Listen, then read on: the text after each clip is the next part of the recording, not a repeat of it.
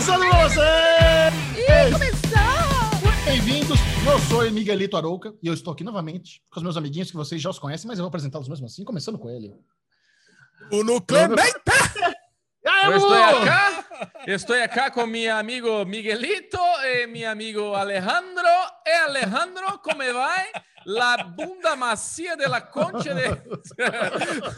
Não sei falar, não parlo italiano, não parlo espanhol. E Alezinho, vamos lá, Alezinho, conta aí. Conta como é que tá Campinas, que deve estar quente, que o ventilador de teto de Alexandre Monfaz está ligado. Queria que as pessoas comentassem o quanto, o quão irritante é esse barulho para você que escuta nada. o ventilador de teto de Alexandre Monfá, que me irrita. Não sei vocês, mas me irrita. Olha, Bubu, se fosse um super-herói, seria um daqueles que tem a audição privilegiada, né? Audição amplificada, porque realmente eu já tentei, a gente já gravou aqui áudios com o ventilador ligado, com o ventilador desligado, eu realmente não ouvi nenhuma diferença. Mas tudo bem, vocês que são a audiência mais sensível, mais qualificada. Desculpa aí, Beto, da, da Podosfera Nacional. Diga se tá ouvindo o ventilador da lesão, que eu busco outras soluções aqui. Quem sabe um ar-condicionado aqui pro meu Tá quarto lindo, tá pra lindo, acabar Lesão. com esse É barulho nada. que atrapalha tanto na sua Pegar amiguinha. um Mas eu tô ventilador feliz. colocar no pé. Vai, tá feliz por quê, Alezinho? Eu tô feliz, Bubu, porque estou com a minha filhinha, Sofia, aqui em casa, tá passando Aê. uns dias aqui. Beijo, Sofia. Ela está passando uns dias porque ela, depois eu falo melhor no Aruvendes, mas ela está tirando carta. Então ela veio aqui porque é mais prático para ela ir para as aulas, então ela vai passar aqui por volta de um mês Você não, comigo. fica, você não fica preocupado de ela aprender a dirigir com você? Não, não tá aprendendo a dirigir comigo, ela tá aprendendo a dirigir com a autoescola. Mas calma. Autoescolas tem que saber dirigir já. Não, é, não, você não aprende a dirigir na autoescola. Você Não. aprende com o pai e com a mãe. Não. Dirigir, ela já dirige faz tempo. É, já Autoescola está você vai pra. É. aprender a dirigir, sim. Imagina, todo mundo já chega sabendo dirigir. O Só vai Peugeotzinho do Alê, essas raspadas, tudo que tem é da Sofia, provavelmente.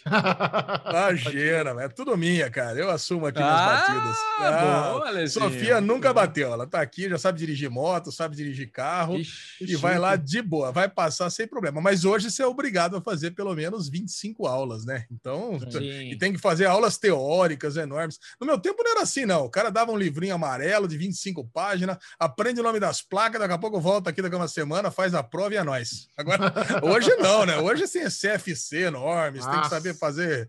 Cara, puta encheção de saco do caramba, né? É, é, mas tem historinha boa para o Vendors sobre isso também.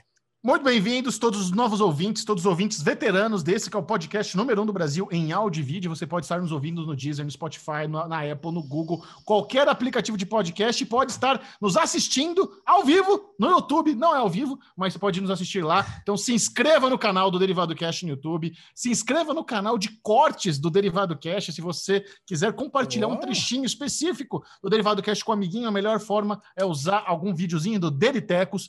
Todos os links estão aqui na descrição. E esse é um podcast que por aqui tudo começa com Arovenge! Vida social, eventinhos, tudo o que fizemos de gostosinho durante a semana. E nós temos um aniversariante entre nós. Parabéns! Querida. Alexandre Monfá, o nosso baby, o nosso urso, a nossa criança peludinha, completou 46 anos de vida, mas não parece que tem 46 anos. É uma criança no corpo de um homem de 46 anos, um, um coração recheado de bondade, de dignidade. de- é uma pessoa que eu amo muito, Alexandre Bonfá. Que, que alegria ter mais um ano com você na Terra, ter mais um ano com você nas nossas vidas, na minha vida. Eu te amo. Feliz aniversário. Privilégio.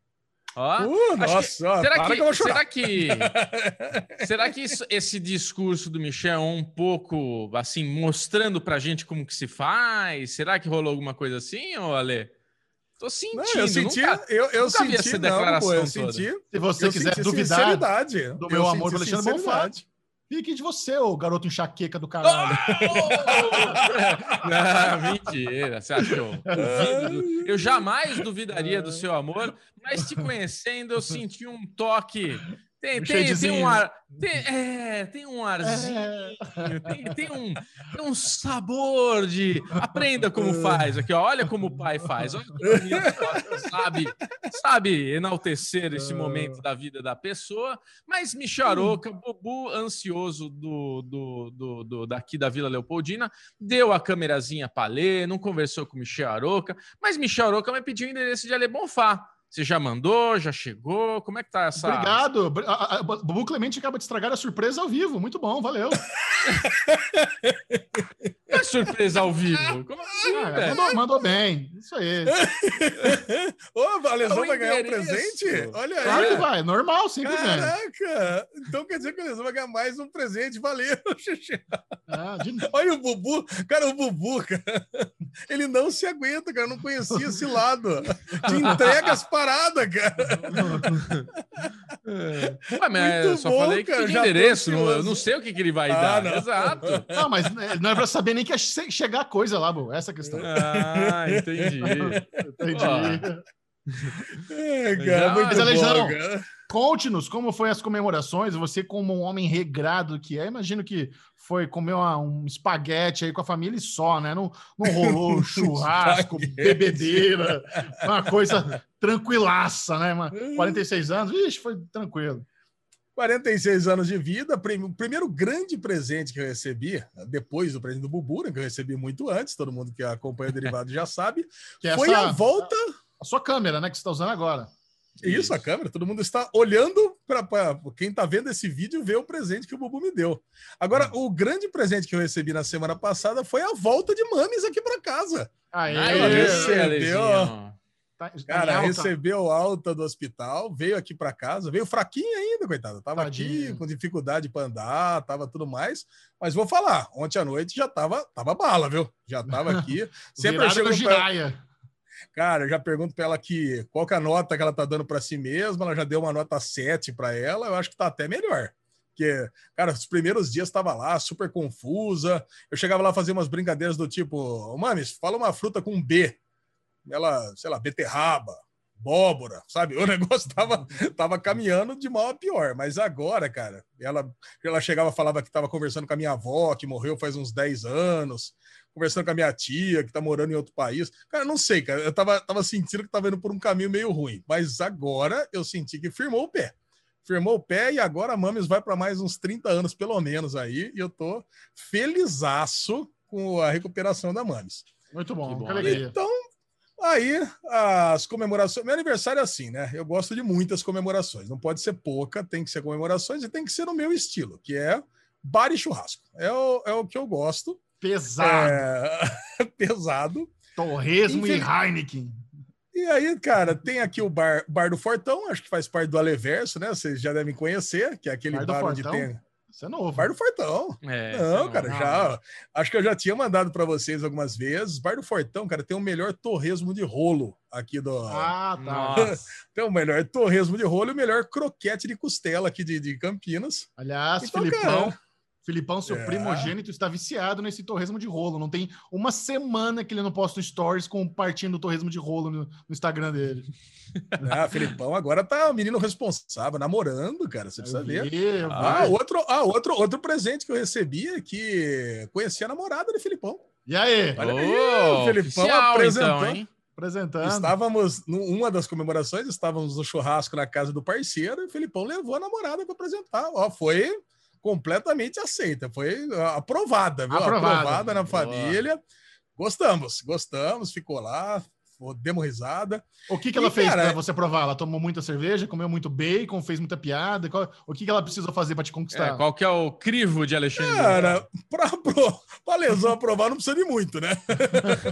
ficou lá, dando risada, se divertindo, tomando cerveja com a gente e, Uma e só. agradável.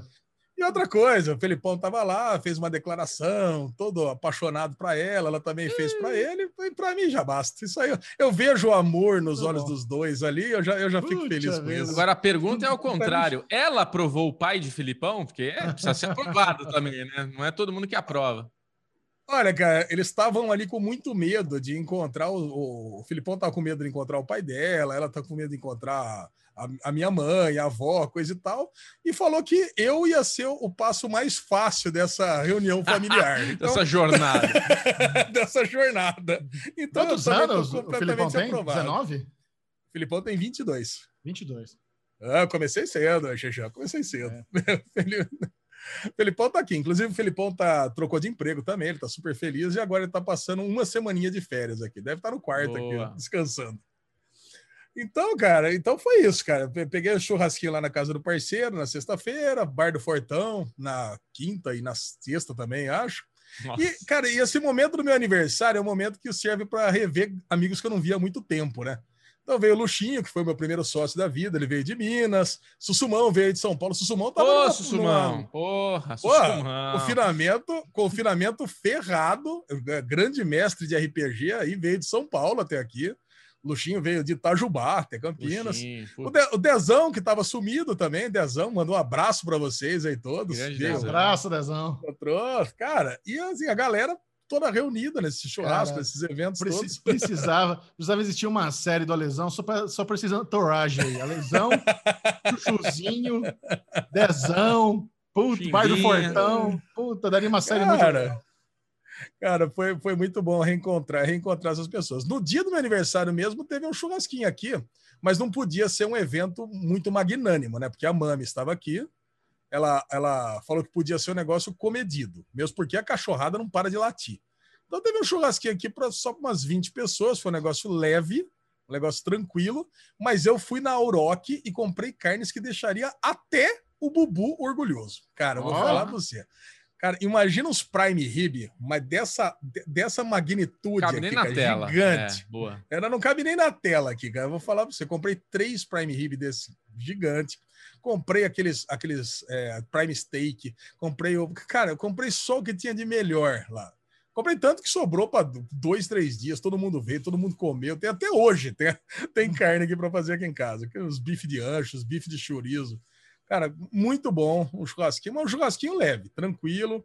Era 10 e meia, já tinha acabado. Não é, não é o churrasco que a gente está acostumado. 10 e meia acabou? Aqui. Que isso? É, 10 e meia já tinha acabado, já tava tranquilo. O churrasco acabou com, com cerveja na geladeira, para você ter uma ideia. Uau. Então é, é negócio tranquilo. E para encerrar as comemorações, tinha o jogo do Bills, né? A final de conferência do Bills contra o Chiefs. Cara, e eu fiz uma pesquisa no, no nosso grupo do, do Telegram do Derivado Cast, arroba Derivado Cast, se você ainda não está lá, para ver qual, qual que era o engajamento do nosso público com o NFL. Cara, e eu fiquei impressionado em descobrir que 50% do nosso grupo é engajado com o NFL. Que decepção. Eu perguntei, perguntei qual que era o, o time que estava torcendo, né? Um dos quatro times, né? O Bills, o Chiefs, o Buccaneers, o, o Packers, e deu um, meio que dividido, um para cada, cada lado lá. E o, muita gente torcendo para o Buccaneers, que é o time do Tom Brady, e 50% não se interessa absolutamente para o esporte. 900 que, pessoas? É, 900 pessoas. Só que, cara, só que o lance é que a gente tava torcendo pro Bills, né? Porque, puta, parceiro, Bitenca, a galera lá, pô, é muito fanática. Já torce, a, já torce há mais de 20 anos. Só que o Bills perdeu. Cara, aí bateu aquela tristeza, né? Finalzão de é. domingo, perdeu. Aí Bitenca ficou triste, hein?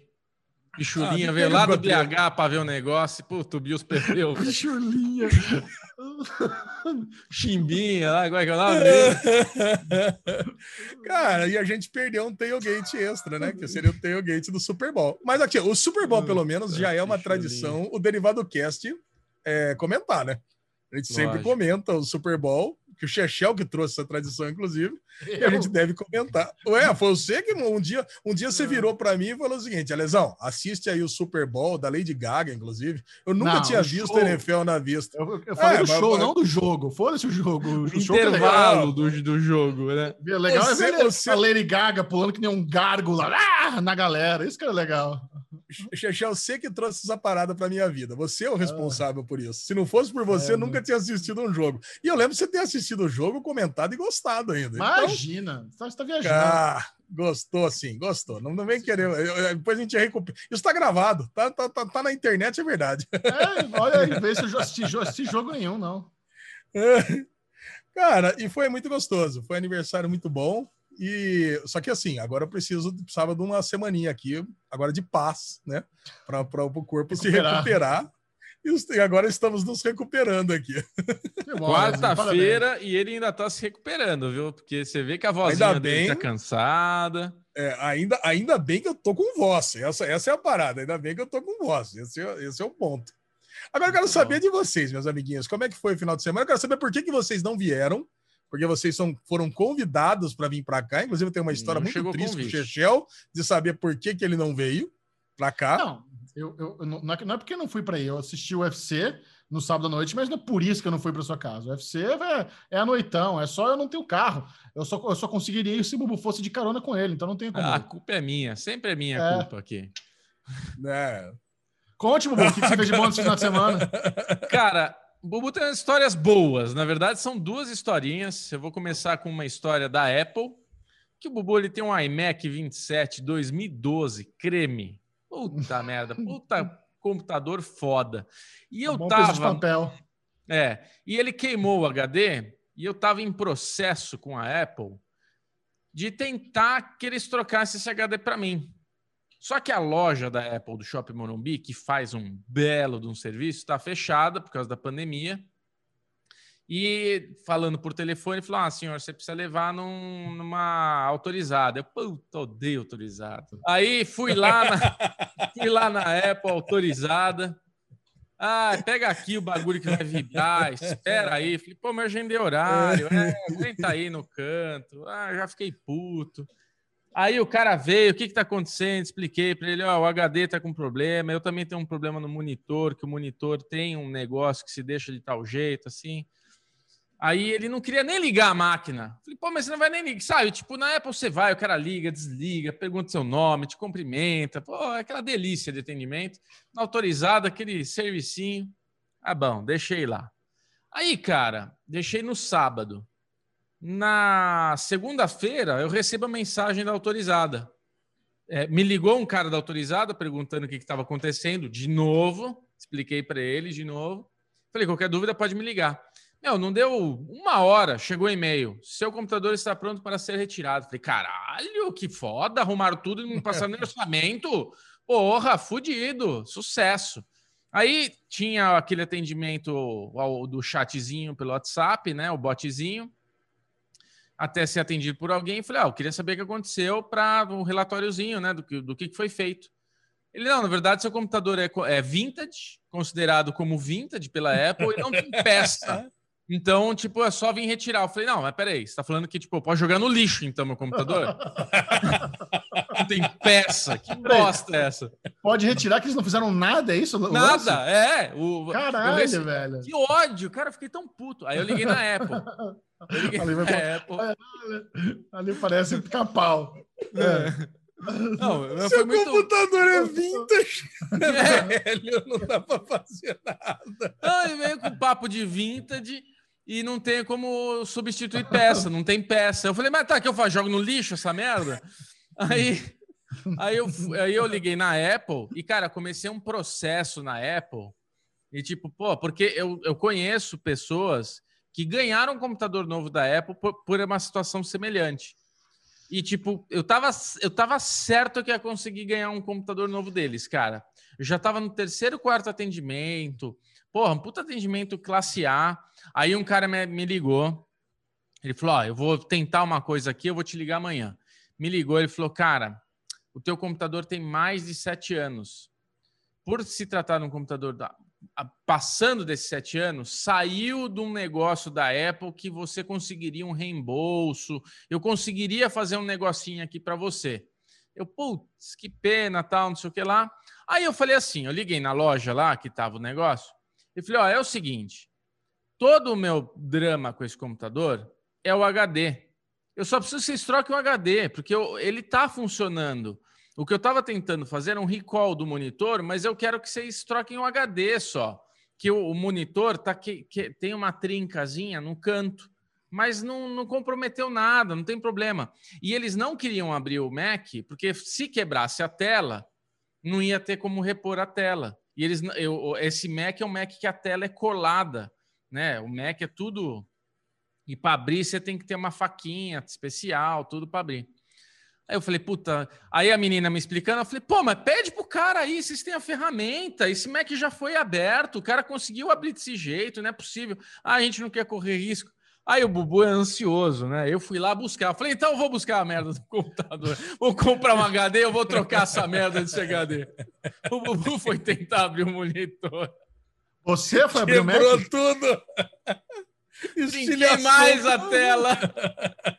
Eu falei, dá aqui essa merda, eu vou abrir isso aqui.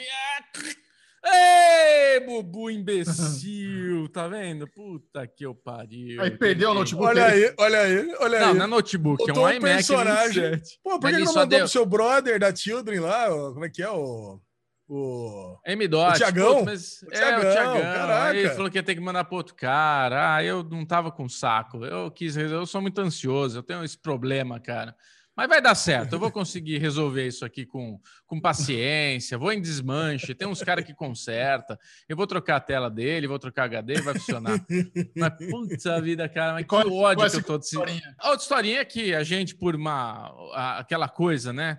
O Michel levantou a bola, que não ganhou presente, que é um absurdo. Apesar que não deu presente de Natal nem para mim, nem para o Alê. É, mas fica, fica aqui a reclamação. Presente de Natal? É, não, você recebeu o presente de Natal aí, Alê? Eu mandei pro Recebi Michel presente de Natal. A gente mandou presente de Natal pro, pro Michel. Mas, enfim. Qual? Ah, não, não interessa.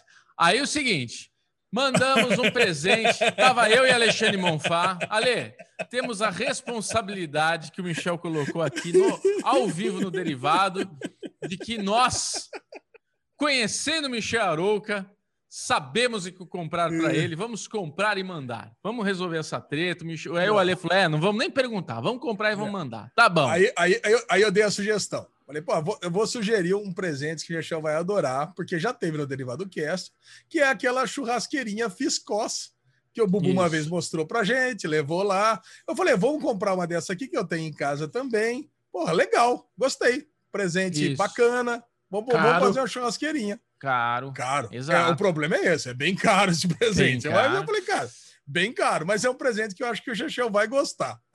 O que, que o Bubu, o que, que você falou, Bubu? Que não, não. Eu falei, não. Não.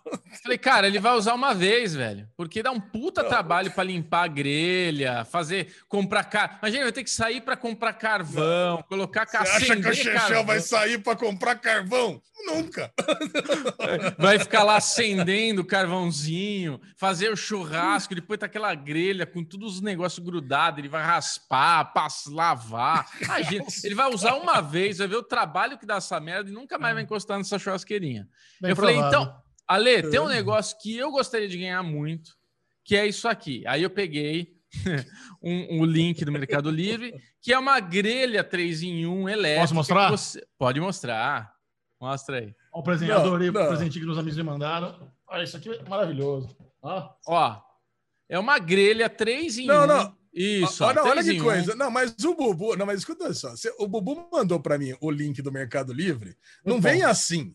Não vem assim. Eu- quando o Bubu mandou a foto do Mercado Livre, vem com uma parada cheia de alface, cheio de, de, de negócio. É, o pra fazer hambúrguer. Aí eu olhei aquilo ali, eu falei, que é isso, Bubu? Isso é presente que você dá pra sua tia, pra sua mãe. Que porra é essa? o Xexé vai receber isso aí. É a mesma coisa um que você dá um liquidificador. Cara, Eu falei, é que não, você Ale. uma batedeira, você tá, você vai estar dando um eletrodoméstico Falei, amiguinho? Cara, isso é, isso é 3 em 1. Ele tem uma chapa. Ele tem uma chapa. Então ele pode, ele pode fazer bacon, ele pode fazer um misto quente, ele pode fazer, pode fazer várias É, começou coisas na chapa. Ele pode grelhar legume, ele pode grelhar alguma coisa, ele pode fazer uma cebola, ele pode fazer uma panqueca. Ele tem uma chapinha. Ele tem um, pode fazer um ovinho frito ali, um negocinho. Ele pode fazer infini- infinitas coisas. Eu adoraria ganhar um negocinho desse porque muito bom. Dá pra fazer. E o Michel todo já veio aqui da, da receita de carne no azeite, não sei o quê. Eu falei, ele vai gostar, cara. Aí eu falei, não, não, não, não, acho que não, não, não sei.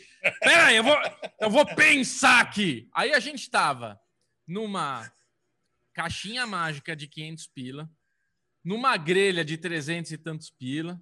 Aí o Alesão vem, achei um negócio aqui que eu acho que tem a ver. Me mandou um capacho de porta de 50 reais. Não, mas a, a frase era a cara do Chechel. à minha nova casa, sei lá. é a Não, não, era uma frase engraçadinha. Eu mandei por causa da frase. A frase era muito engraçada. Deve ser, deixa eu ver aqui, ó. Você lembra? A. Como é que é? É, Entre como se a casa fosse sua, mas lembre-se que não é. Alguma coisa assim. Então aqui, ó. Sinta-se Nem- em, nem- Sinta-se em casa, mas lembre-se que não está. Puta merda, olha que merda. Nem ia usar meu capacho lindo aqui do Rick and Morty, só que bota esse capachinho bosta aí, eu não ia usar nunca. Não, não, pior, pior, cara, nossa. Aí assim, discute pra lá, discute pra cá. Tá bom, vai, Bubu, vamos lá. Manda o manda ver na grelha aí, eu já te transfiro aqui, é nóis e tal. Falei, beleza, vou achar uma grelha aqui que entrega no mesmo dia e achei aí, chegou. Cara, aí é o seguinte, Aí, Aí o Bubu eu- ficou o dia inteiro. Ó, tá chegando! Olha na portaria! Chegou! Interfona lá. Falei, cara, deixa a porra do bagulho chegar que eu desço quando chega. O dia inteiro traqueando o produto e me mandando. Eu falei, velho, calma, Não, hora que chega. aí Pô, chegou, aí que chegou a merda. velho. Chegou a merda do produto. Falei, Michel, chegou, tá na portaria. Ele, beleza, amanhã quando eu for fazendo não sei o que lá, eu pego lá. É, eu Não, falei pra te irritar. É, só pra te É, irritar. eu- Falei, não, vai lá buscar, porra. Abre, tô curioso pra ver tua reação, tudo. Aliás, só, só, um, só um adendo aqui. Nós descobrimos no Derivado Cast que boa parte da população brasileira rastreia Óbvio, os seus óbvio, pacotes, Preciso- né? Óbvio. Preci- Eu, eu, eu notei isso aí nos comentários, eu preciso aqui me retratar, dizendo que apenas Bubu era a pessoa que ficava aí rastreando encomendas, mas aparentemente a maioria faz isso. É lógico. Exatamente. O Michel, é o Michel e o Alê são os relaxadão que não estão nem aí, que chega bagulho, não abre, não quer Chegar ver. chegou, né, Lesão? A hora que chegar, chegou. Exatamente. É. Chegar, chegou. Pronto. o é desespero da alegria. Aí chegou. Aí o Michel gravou um vídeo pra gente para agradecer o presente. Tipo, chegou ele mostrando. Aí eu vou postar este vídeo agora para vocês. Olha aí, amiguinhos. Chapa, como é que é? Grill elétrico e burger. Caralho, gente. Muito legal. Obrigadão, hein? Curti pra caralho. Esse aqui, apresentar. Vocês deixa eu só botar aqui. Opa. Valeu, valeu, turma. Isso aí vou usar pra caralho. Obrigado. Ah, e aí, eu- ah, isso Não, é, o isso melhor. é comédia. esse é um é só vídeo- você dar esse- risada. Só. Esse é um vídeo que Mas me fez, não, era de comédia e me fez realmente o meu final de tarde, cara, porque eu não aguentava de rir, cara, não aguentava. Eu fiquei com dor no estômago de tanto rir quando eu vi esse vídeo. Aí, aí, aí eu dei o braço a torcer. O Bubu deu o melhor presente. Valeu o react do Michel. Cara, e foi, foi uma mistura de sentimento, porque o vídeo começou, aê, caralho, adorei, porra, e ele andando com a caixa, aí no final, quando ele põe lá e larga no armário, me deu um mal-estar. Falei, caralho, velho, gastamos uma grana ele não vai usar essa merda. Ele odiou mesmo, o Ale tinha razão. Podia ser um liquidificador, um guarda-chuva, um capacho, essa porra, e dá na mesma. Não, adorei. Muito bom. Minha mãe vai ficar super feliz. Vou dar pra ela quando ela vir aqui. próxima vez. Ela, dá- ela leva uma peruíbe isso aí. Muito obrigado. É, pô, puta presente legal, cara. Se não quiser me dar de curti, aniversário quando chegar. Curti, não curti. Fazer uns hamburguinhos. Ele vem com um moldador de hamburguinho. Você compra as carnes moídas, faz o blend, já deixa ali no formatinho. Curti, você vai usar assim. Cara, a Muito obrigado. Vessel, a Vessel, Vai a Vessel tá com os hambúrgueres de 19 reais, vem dois. De picanha, de costela, animal, animal. Ô, Lezinho virando olhinho, o que você tá virando olhinho? Não, cara, caralho, o cara compra carne na 481 aí a 150 reais o quilo, agora tá falando do hambúrguer a 19 conto. Hambúrguer da Vessel, 19 reais, vem dois, é animal, bom pra caralho. Tô afirmando. Vambora, vamos no hamburgão, É. Ai, ai. Muito bom. Ai. E Bom, Michel? No fim de semana, né? Eu tava em preparação para o UFC da, desse sábado, que foi o retorno de Conor McGregor, depois de um ano. Vocês lembram a última vez que Conor McGregor lutou? Foi em, em janeiro de 2020, que eu, que eu até assisti a luta dele, né? Vez Khabib. que- Não, foi ele e o Cowboy Cerrone, a última vez que eles lutaram. Ah, você tava lá em Las Vegas. É, eu assisti ao vivo. É. Exato, foi isso.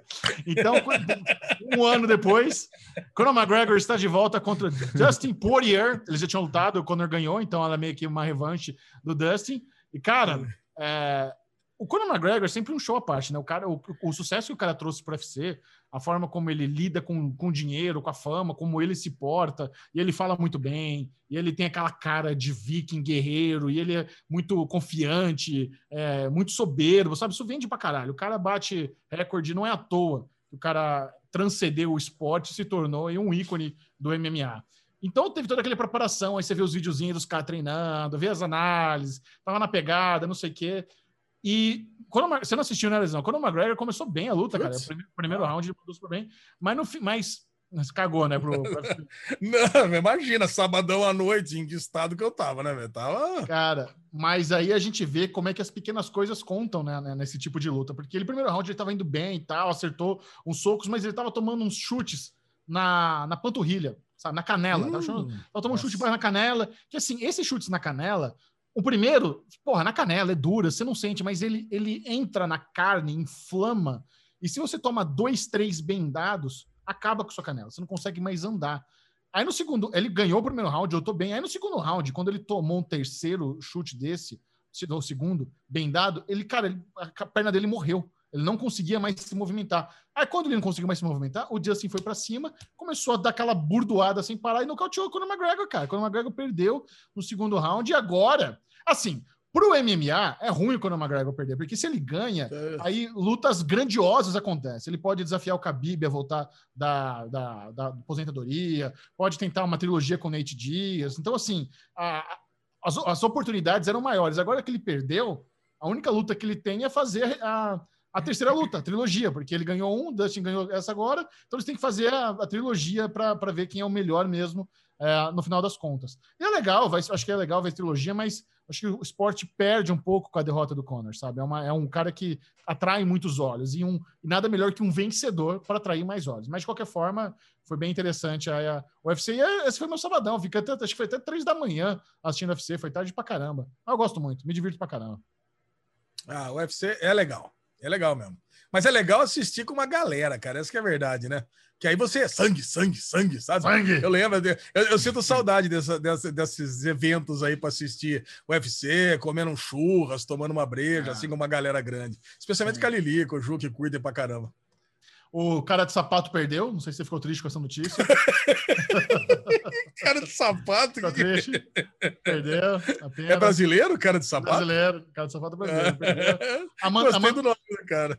Tem, tem uma luta de mulheres também, a Amanda Ribas, que tava vindo no puta de um raio que perdeu para uma outra menina muito boa também. A outra menina tem bastante potencial, mas é que a Amanda Ribas, cara, ela tinha caído nas graças do Ana White, ela tava, era queridinha e tal, então se ela ganhasse também tinha boas perspectivas, mas agora deu um, um retrocesso. Mas foi um bom card. Fiquei feliz com esse UFC que teve aí no último sábado.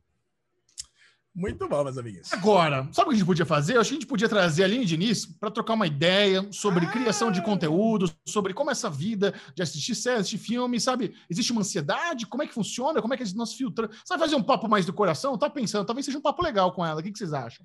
Ah, eu vou adorar, é porque eu tô louco para falar um monte de coisa que eu tô vendo aí, não cabe no derivado, então bora! Começando mais um Falando de Tudo com ela, Aline Diniz! Aê! E aí, Linoca, tudo bom? Tudo excelente. E vocês, meus amores? Aí tem um cabelo aqui. Uh, alegria total.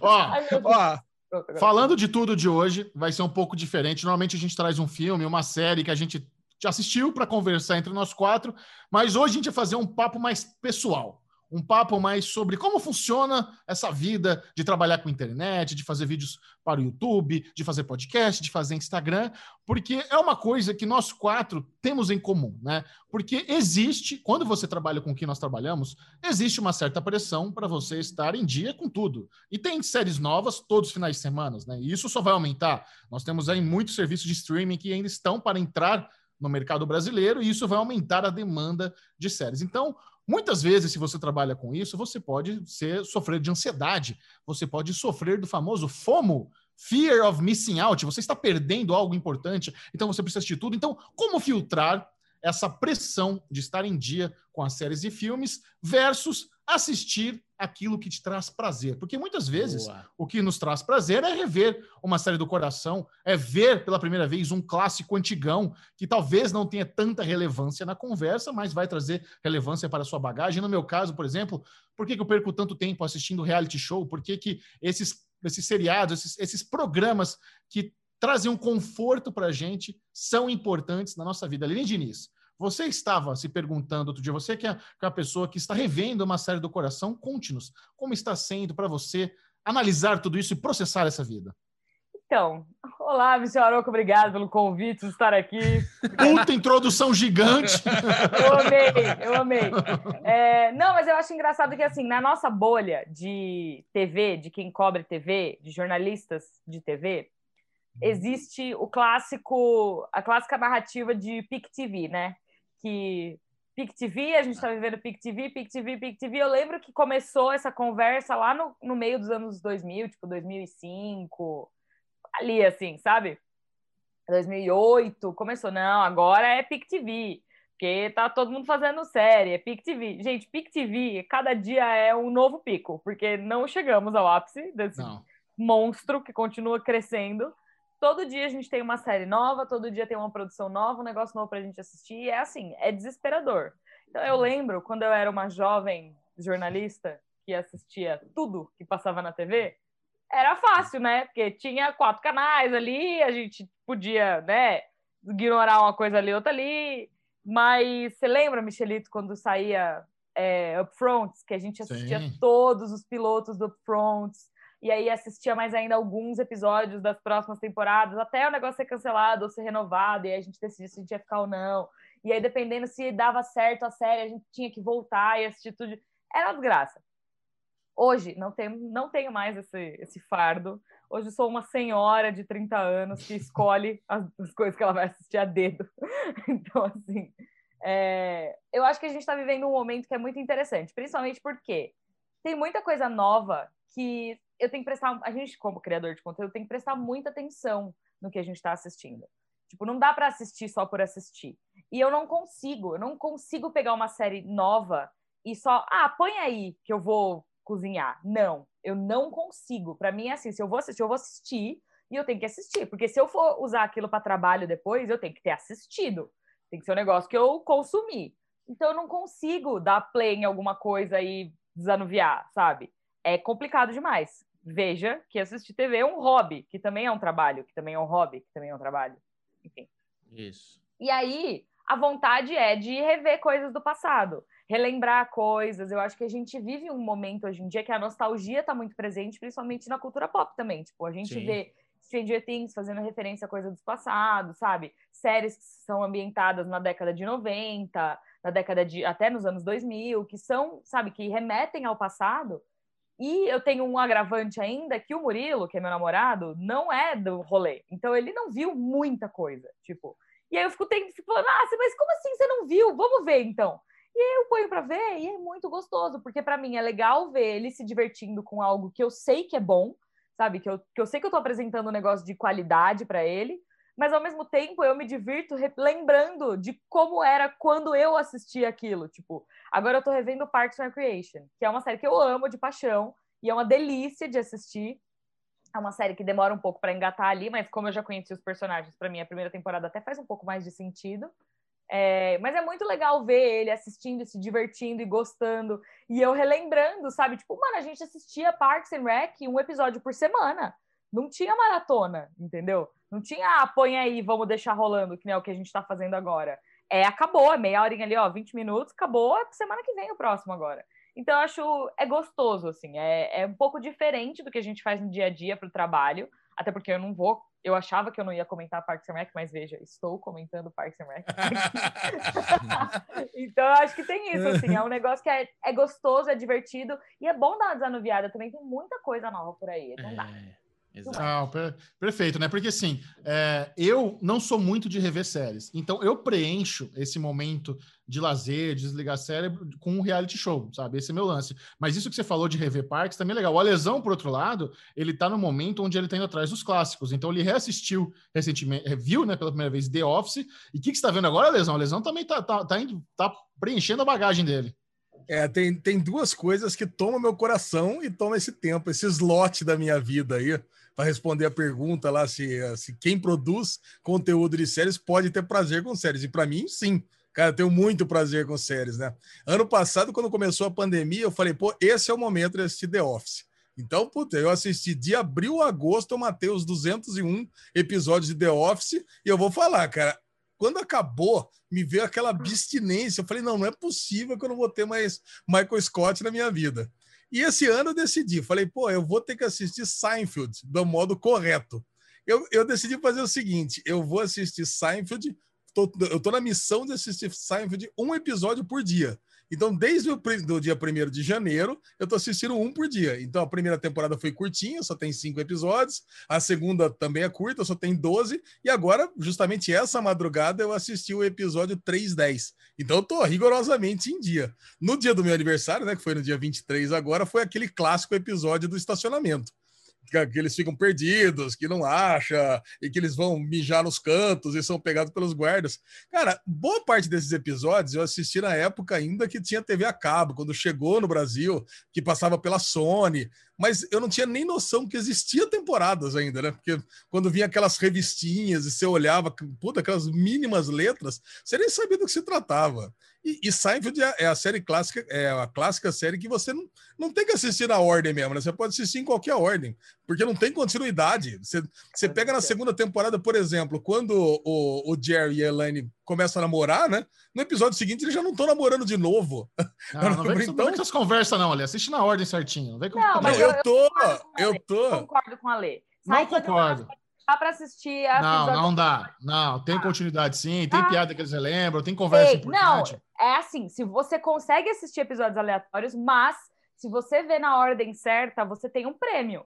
Entendeu? Sim, Ela é melhor é, é se você assistir na Friends, ordem tô... certa. Friends é assim. É, o negócio, não, é o seguinte, eu tô sendo recompensado é. agora por estar assistindo na ordem e eles estarem realmente lembrando poucas situações, pelo menos até agora no episódio 310 mas com certeza depois no futuro vão ter mais situações que eles vão, vão, vão se relembrar. Por exemplo, o pai teve Request. Vocês sabiam disso? Que o pai era um na primeira temporada e mudou para a segunda, e depois ele vai lembrava. até o final? Cara, então são coisas que você assistia na época da Sony, mesmo porque depois agora eu fui pesquisar e na Sony muda de é, muda mudava de ordem, né? Eles estavam um pouco se lixando, que ah, passa o 310, agora passa o 425. Então, realmente eles não estão nem aí. E a segunda coisa, fora esses clássicos, especialmente de sitcom que que puta, preenche meu dia de uma forma muito muito prazerosa, são os pilotos. A Aline falou que fazia os, as fall seasons, eu fiz muitos anos, eu fiz com o Chechão na época do Pod Maníacos, mas eu continuo. Então eu tô, eu tô com a ideia Guerreirinho, também. hein?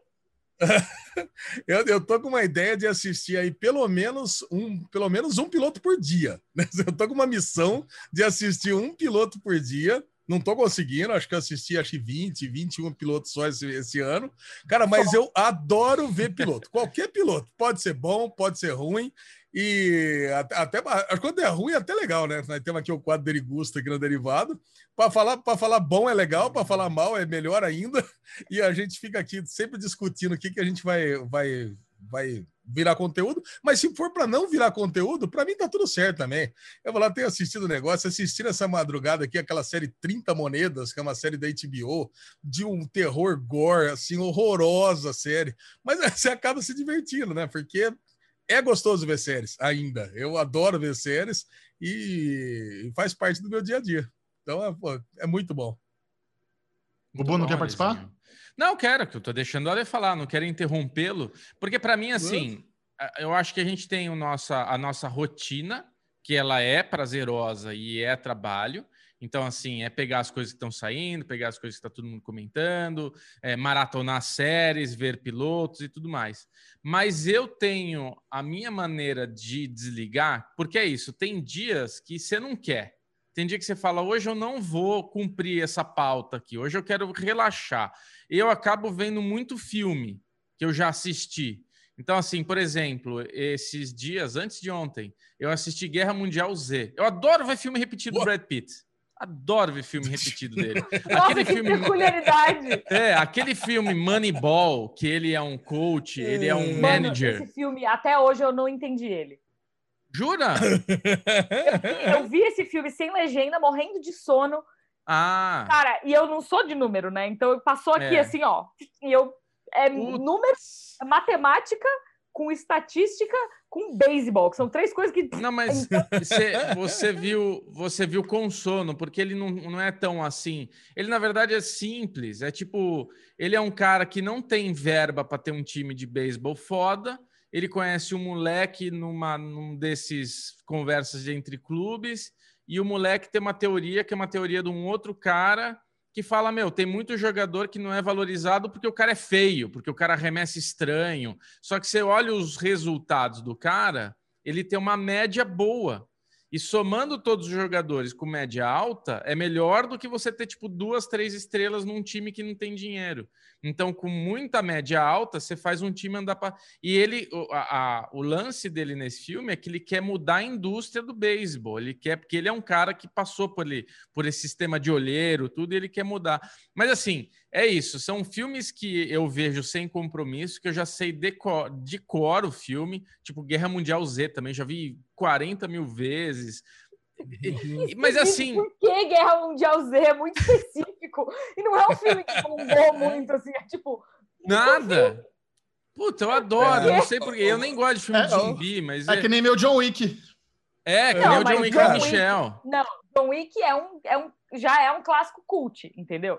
John Wick já é um negócio que tá ali, permeando o cult. Guerra É. Mundial Z não é nada. Tipo, ele não é, ele não tá no cult, ele não tá no blockbuster, ele não, ele não é nada. Bubu, eu queria entender por quê. Por que especificamente Guerra Mundial Z? Por Cara, quê? não sei, é um filme que eu gosto. Eu gosto da trilha sonora, eu gosto do, do Brad Pitt. Eu acho que o Brad Pitt é foda, é lindo, né? Agrada olhar para aquele homem. Então, assim, eu, eu, eu, não, eu não consigo. Eu, quando eu vejo que tá ali Guerra Mundial Z, eu falo, ah, vou ver. O Moneyball, a mesma coisa, vou ver. Outro, outro que eu adoro muito é com o menino que tá em Moneyball, que tá em, em Lobo de Wall Street. Como é que é o nome do gordinho? Ficou Jonah? Hill. O Jonah Hill. Tem um filme dele também, que ele é um Ele cara não ganhou que Oscar trafica- por Moneyball? não lembro se ele ganhou Oscar pro Moneyball. Vamos pesquisar. Não lembro, é. Mas tem um outro filme dele que também que eu gosto de rever, que ele faz com aquele menino do Whiplash também, que eles são traficantes de armas. Ah, É é, ruim Cães, esse. Cães de Puta, eu adoro esse filme adoro. também. É ruim, nossa. Eu adoro. Cara, Mas eu vou. assim- Não, eu tô escutando você, Bobo. Eu, eu não consigo entender ver filme é, repetido. cara. Repetido. É sério. Nossa, é porque é o seguinte, eu tenho. né, Eu não consigo entender, porque eu tenho tanta coisa que eu quero ver. Sei lá, eu fico pensando na Six Feet Under, que eu tô parado naquela primeira temporada tantos anos atrás. E eu quero. Um dia eu vou terminar The de Wire. assistir. Mas deixa eu te falar uma A coisa. The Wire não tenho a menor vontade.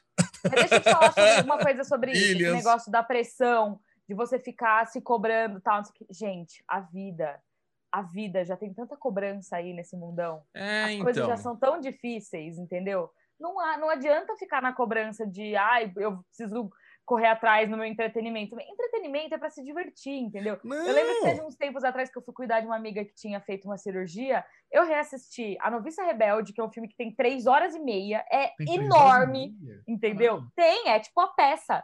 Tem intermission no meio do filme, pra vocês terem uma noção. Eu não lembrava disso. Caraca, Ah, não. vinha Eu duas reassisti fitas, né? A Noviça Rebelde, eu reassisti Mad Max, eu assisti. que mais que Esse foi é que eu vi aquele dia? Não é ruim. Não é ruim. Tô brincando. Mas eu revi um monte de filme, tipo, eu revi Hércules, eu reassisti o Estranho Mundo de Jack, que é um negócio que eu dou play e eu nem vejo o tempo passar, sabe? Eu É, só então. ali, ó, Mas a- curtindo facas. eu acho que- Eu acho que é legal esse raciocínio aqui, porque é isso. O Aleph, ele tem um, um estilo que isso também vai muito da, de cada um. Ele gosta dessa cobrança nele mesmo. Ele cria essa pauta na vida dele de tipo, putz, eu tenho a listinha, o que eu vi, o que eu não vi, o que tá em aberto, o que não tá. Eu tenho perfil igual da Aline. Tem horas que eu não quero ter nada. Eu não quero. Porque assim, às vezes a gente entra na noia de tipo. De, as séries, ela às vezes cria esse looping de você começar a ver um e você fala, eu não consigo parar. Eu não vou parar, eu preciso saber, eu preciso terminar. Caralho, puta que pariu. E você Below fica se deck. obrigando, você fica se obrigando e você vai até 4, 5 da manhã vendo esse desespero. E às vezes tem dias Foi que eu eu com tô. o semana passada, que era uma da manhã, e eu tava assim, só mais um. Eu falei, Aline, não, senão você não vai acordar amanhã. É. Mas você fala, foda-se, aí você deita, aí você abre um olho e fala, ah, tá bom, só mais um. E o filme repetido, ele tira essa responsabilidade de ter que continuar. te dá um. É um alívio você ver um filme repetido nesse ponto, né, Lezinho? Eu gosto. Moneyball, É. cara, é, é, é o que a Aline falou. Tipo, é um, é um filme que ela, ela não pegou, não conquistou ela. Eu fico falando toda hora aqui como se fosse um puta filme. É um filme super simples, de um bagulho que eu odeio, que é beisebol. Mas assim, é tão gostoso ver esse filme, ele é tão sem responsabilidade, é tão. Não é, não. Eu já, eu já sei o que vai número. acontecer. É, é tão assim, eu já sei tudo que vai acontecer, mas eu assisto, gostoso, eu gosto. A filha dele canta uma musiquinha, eu adoro quando ele põe o, o CD para tocar a filha que a música, a filha, a- o CD que a filha dele gravou para ele no carro. Eu gosto de saber que ele, ele não vai ver jogo porque ele dá zica, aí uma hora ele vai ver zica. Tipo, é, é um momento assim que eu tô ali relaxado, sabe? Vendo aquele negócio relaxado. Então, acho que faz parte, faz parte. Eu tenho, né? A gente fala do Telecine Play aqui. Eu adoro o Telecine Play porque ele tem os lançamentos, mas tem esse catálogo vasto de filmes. E Guerra Mundial Z tava lá assistindo gostoso lá. Ê, delícia, Telecine aqui brilhando. Porque é isso, tem um monte de filme para eu ver, né? Então, mano, Não, eu, eu, eu gosto. Que eu acho que, que dá um peso também. Eu não sei se vocês vão concordar comigo. A gente começou com essa grande injeção dos streamings quando a Netflix estreou lá atrás em 2012, mas ela ganhou um pouco mais de força agora, né? Em 2010, 2000, é, não, antes, depois, 2015, 16, enfim, foi por agora. E aí começaram a vir os outros. Então a gente tem hoje, vamos ver, só de catálogo de streaming, a gente tem Telecine Play, Globosat, é, Globoplay, né? Telecine Uhum. Play, Globoplay, Netflix, Amazon Prime, Amazon, Disney Plus, Disney. HBO Go, Apple Plus, é, Look, Apple, Plus, Apple TV Stars Plus, Play. Stars Play. Só de cabeça a gente já lembrou de nove. Tem mais, É. tem mais um monte. É, e tá, tá chegando HBO Max, Peacock, Paramount Plus. Exato. Então, assim, quando a gente começa a pensar, antigamente a gente não tinha esse tanto de entretenimento disponível assim, ó. Pá. Cara, tá tudo aqui hoje, entendeu? Hoje, se eu- o que eu quero assistir tá no meu celular, eu consigo pegar Sim. ele, tá tudo aqui, ó. Pá. O que, que eu quero assistir? Ah, tá aqui, esse aqui tá disponível no tal. Esses dias eu queria assistir Em Bruges, de novo, que é um filme que eu amo, Na Mira do Chefe. Vocês já viram? Na Já? mira do Filme é chefe. incrível. Da mira do É chefe. com a Jennifer Não, é- Aniston? Não, é com o Colin Farrell e com o Passa numa cidadezinha europeia, não é isso? Em? Bruges. É isso. Passa em Bruges. É bem legal esse filme. Eu fui, então, eu É fui, eu escolhi, eu decidi que eu ia pra Bruges só por causa desse filme, porque a cidade é linda. E aí eu fui visitar Olha. e a cidade é incrível. Só que ele odeia a cidade. Ele fala, essa merda dessa cidade é interior, não tem nada. Só que a cidade é muito pitoresca, parece um cenário, assim, é muito bonito. E o filme foi gravado lá mesmo. Por que, que eu tô falando isso? Porque me deu vontade. Falei, ah, eu quero ver em Bruges, que é um puta de um filme bom, é super divertido, ele é engraçadalho, sabe? É do mesmo cara que fez é, Três Anúncios para um Crime, é o Colin McDonald, não é? Um negócio é muito bom o filme. Ele é, eu acho bom. ele até melhor do que o Três Anúncios para um Crime. É, e aí eu falei, ah, eu quero assistir. Aí eu fui lá, procurei, tava aqui, tem HBO Go. Aí eu pus lá, comecei a assistir, tipo, revendo um filme. E aí eu acho que assim, hoje, além dos conteúdos que a gente tem, que são muitos, novos, que estão disponíveis o tempo todo, tipo, todos os dias tem coisa nova pra gente assistir. E coisa nova de todos os lados, assim, desde streaming até YouTube, até música nova, até, sabe, tipo, é muito conteúdo, é muita pressão. Foi até quando a gente fez o vídeo falando lá no, no Entre Amigas sobre a nossa, a nossa ideia de cobertura nas redes, tipo, a gente não quer sofrer dessa pressão de ter que obrigatoriamente falar sobre o que tá bom- bombando. Não é um negócio que a gente quer fazer, exatamente porque é tanta coisa, mas é tanta coisa que rola esse negócio de você ficar, sabe? Tipo, tem todos os dias uma coisa nova em algum lugar, e aí tem todos os dias tudo que você já viu e quer rever, tá tudo disponível, tudo, o tempo todo tá disponível. E aí rola essa pressão de que às vezes eu não quero nem ligar a TV, eu quero só fazer nada. Quero deitar Isso na você- rede jogar um joguinho no celular. Sabe? Isso que você falou é muito legal, porque tem muita gente que nos acompanha, Aline, que eles querem entender não apenas como funciona essa vida de youtuber tal, de trabalhar com séries, mas eles também querem começar. Tem muita gente que quer começar, que quer dicas, e, e desde essa época do, do Pod Maníacos, onde a gente, a gente assistia todos os pilotos, eu sempre tratei isso com muita leveza e com muito prazer, sabe? Era muita série, mas era gostoso, eu adorava assistir todos os pilotos. Eu parei de assistir, não é porque eu enchi o saco, porque fiquei com burnout, é porque é, foi uma questão de praticidade. Eu sinto que tem outras prioridades na minha vida hoje, como criador de conteúdo trabalho com séries, que vai ser mais importante meu trabalho do que eu ficar assistindo todas as séries da ABC, Total. CBS e CW, sabe? Acho que tem muita coisa que, que, com mais relevância. Então, eu comecei apenas a priorizar aquilo que eu acredito que vai ser mais é, importante tanto para mim como consumidor de séries, como criador de conteúdo. Então, encontrar esse equilíbrio onde você consegue fa fazer essa vida algo importante, ao mesmo tempo estratégica, porque também tem muita gente que não consegue engatar na vida de criador de conteúdo, porque não consegue achar a estratégia correta de você assistir e falar sobre aquilo no, no timing correto. Porque, Sim. querendo ou não, existe um jogo para ser jogado no YouTube. E se você nem sabe que está no jogo, você está fora do jogo. Tá? É, é, por isso que é muito difícil bombar no YouTube, porque realmente é um, é um projeto que tem que ser encarado com estratégia, com, com, com, com métodos de como você crescer. Você precisa conhecer SEO, você precisa saber é, de como é fazer uma thumb, fazer um título, fazer uma tag, é, e tudo isso além de filtrar o conteúdo, a série que você vai falar na frente da câmera. Então, realmente é um processo muito complexo, sabe? Tem, é, a, a, galera acha que é, que é, que, é, muito glamouroso. Você, porra, Michel, você assiste, seu trabalho é assistir série, que tesão, queria eu ter esse trabalho. Eu falo brincando, meu trabalho é assistir séries, mas, cara, o que tem por trás de trabalhar assistindo é séries. É, é, um negócio complexo, é um negócio que exige muito, muito, muito, muito pensamento, muito preparo, muita disciplina. Cara, você ser um youtuber é um teste de disciplina constante. Mas eu é. acho que existe um, um, o outro lado disso também, que todo mundo gosta, que é, a gente vive hoje numa sociedade, olha os papos profundos que a gente está entrando. É, mas, legal. mas a gente vive hoje numa sociedade que todo mundo busca pelo trabalho dos sonhos, né? O trabalho é. que não vai ser trabalho. E assim, honestamente, no final das contas, independente do que você faça, vai ser trabalho. É, é um Sim. trabalho. E aquele trabalho vai te trazer felicidades e vai te trazer tristezas e vai te trazer preocupações e vai te trazer dinheiro ou não, entendeu? Então, acho que assim, hoje, quando eu olho para o caminho que a gente percorreu de criação de conteúdo, e eu digo isso sabendo que o Bubu e o Alesão, por exemplo, ainda tem um terceiro trabalho, né? Que é algo que foge disso tudo que a gente está falando ainda.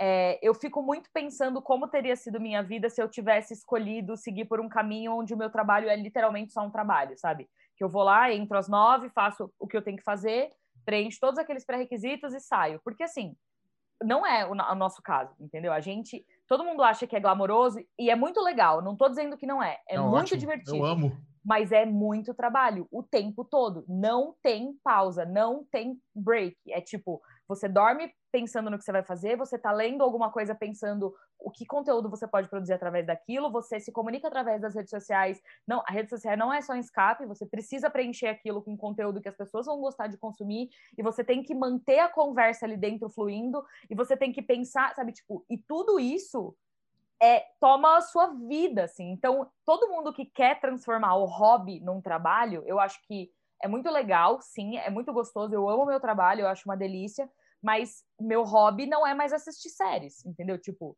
virou o meu trabalho. E, e é confuso isso em algumas vezes. Em alguns momentos eu quero ligar. Ah, o meu ainda é. Não, então, mas às vezes eu quero ligar a TV para desligar a minha cabeça, mas eu não consigo, porque quando eu vejo eu tô é. prestando atenção e trabalhando Sim. e anotando e pensando em pauta, e eu não tô desligando a cabeça.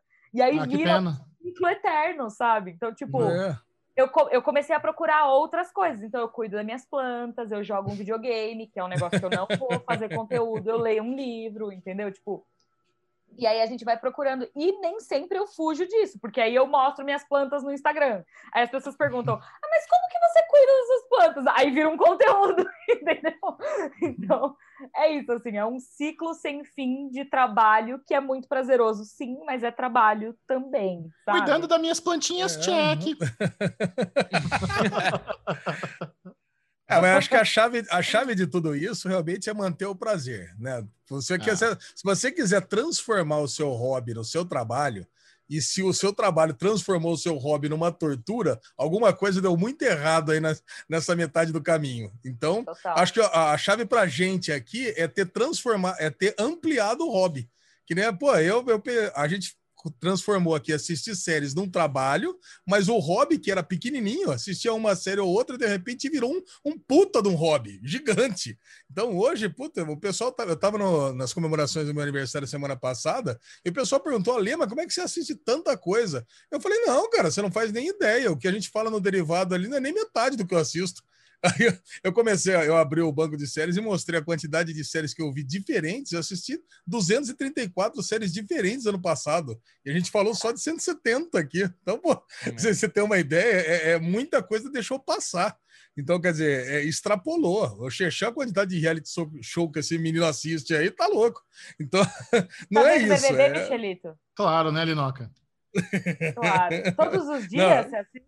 Claro, é, não, Tá você assiste louco. todos os dias. Não- Porque assim, o, o BBB, Aline, ele só é viável você assistir todos os dias se você tiver, para pelo menos para mim, se você tiver Globoplay. Eu acho que tem dia lá de paredão, de coisa que precisa assistir no ao vivo na Globo, mas tem dia que você não tá com saco, quer ver no dia seguinte, e na Globoplay você vê como se fosse episódio, sem comercial. Então é muito prático, muito. É, é fácil acompanhar o Big Brother se você tiver Globoplay, muito fácil. Isso aqui não é mexendo em nada, é só a forma como eu fiz no ano passado e como vai rolar esse ano. Sim. Não dá, né? Excelente. Agora, sabe uma né? coisa que eu queria levantar aqui? Que a Aline tá, pa- passou agora por esse processo. É o momento dela. Essa conversa é muito assim. Tô vendo bem esse momento da Aline. Porque nós três estamos dando nossa opinião aqui de um monte de coisa, mas assim, a gente tem muita sorte de nós três nos termos nos tornado muitos amigos. A gente já falou várias vezes isso aqui no derivado. Então, assim, a gente ter essa, esse trabalho e ter três amigos onde a gente consegue. Porque eu assisto pensando, caralho, isso aqui o Michel deve ter achado, cara, puto, a Lê aqui deve ter dado muita risada, nossa, isso aqui aconteceu. Então, assim, eh, a gente está trabalhando e pensando na reação do parceiro. Eu não, eu mando E mensagem a na hora. É, então, a gente, a gente assistir algo sozinho, ter que fazer tudo isso individualizado, sozinho, na casa, né? é uma tarefa muito mais complexa. Que é o que você passou, né, Aline, agora? Tipo, ter o canal sozinho, fazer tudo sozinho, ter o roteiro. Porque o Michel, ele faz muita coisa sozinho. Agora, com a quarentena, agora com a pandemia, ele acabou ficando mais isolado. Então, a parte de roteiro ele já cuidava bastante, mas a captação ele está fazendo lá, ele está gravando sozinho, não consigo acompanhar. A gente junto tem uma descarga mental também de zoeira, de dar risada, de estar ali, de trocar ideia e tal. Hoje, para ele, deve estar muito mais. É um sacrifício maior esse trabalho. Mas a gente ainda tem essa descarga mental aqui, que é o derivado, que a gente acaba se unindo para conversar. Óbvio que a gente sente muita falta do presencial, de estar junto, de ter o dia. Mas assim, você acabou de entrar de novo nessa, nesse momento, né, Linoca, com as migas, né? Tipo, a gente sentiu muito no derivado passado, assim, o entrosamento, a amizade, que agora deve ser assim, agora vocês já não devem ter perdido isso, mas agora uniu de novo essa ponta, né? De tipo, meu, acabei de ver, caralho, não sei o quê.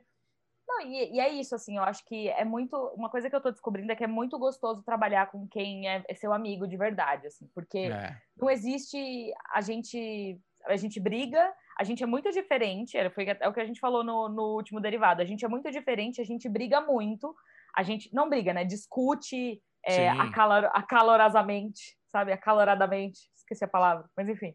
A gente discute bastante, a gente entra em algumas questões, sabe? Tipo, a gente vem de backgrounds muito diferentes, mas a gente se complementa muito. E isso é muito legal, assim, principalmente quando você tá fazendo tudo sozinho, eu acho que acaba virando uma carga muito grande. É. Vira um peso que você precisa carregar e é tudo. E tem coisa que você gosta de fazer e tem coisa que você não gosta de fazer. Mas é isso, quando você tá trabalhando em grupo, eu acho que divide-se um pouco dessa carga, cada um cuida meio de um pedaço, só que tudo isso acaba compartilhado também. Então as alegrias são compartilhadas, as tristezas são compartilhadas, sabe? É. Ontem eu entrei, depois que eu cheguei da. Enfim, a gente foi numa cabine, eu e o Michel de manhã. Depois que eu cheguei da cabine à tarde, eu entrei numa reunião e eu saí da reunião, era oito e meia da noite. E aí a Nossa. gente ficou conversando depois, entendeu? Tipo, batendo papo de amigas, assim. E eu saí mais leve. Eu fui dormir, eu É, tava nossa. tranquila, sabe? E, e- só que é isso, foi uma reunião que durou seis horas. Então, tipo, Nossa. é, é mais gostoso quando você tem alguém que tá junto com você, que depois você pode desligar e reclamar e, e fazer piada e rir, sabe? Enfim. Eu adoro isso. Ah, Michel, deixa eu só falar, porque eu sou ansiosinho da estrela. Então, assim, sempre quando aca- acaba alguma coisa, eu já ligo pro Michel, já ligo pro Alê. Ai, Bubu, o que, que você quer? Aí eu fico lá falando, resenhando. Mas eu adoro porque é discutir a discussão. Aí você fala, e aí, o que, que você achou? Isso! Caralho! A termina uma reunião e emenda em outra para discutir a reunião que a gente acabou de ter? O Alezinho adorou, tá vendo? Alezinho, en- encerra pra gente aí o bloco. Você que é bom de encerrar os blocos. Encerra pra gente aí. Bom, como ia dizendo o ver. Xexé, Alinoca, foi ótimo ter você aqui com a gente mais uma vez. Adorei esse falando de tudo. Eu, Ele tá achando graça que eu ia, eu ia encerrar o bloco e o Bubu continuou, por isso que ele tá achando graça. Alinoca, an- antes de terminar, é, eu quero saber, eu tive uma palhinha ontem, a Aline e eu fomos assistir um filme juntos, Falar disso.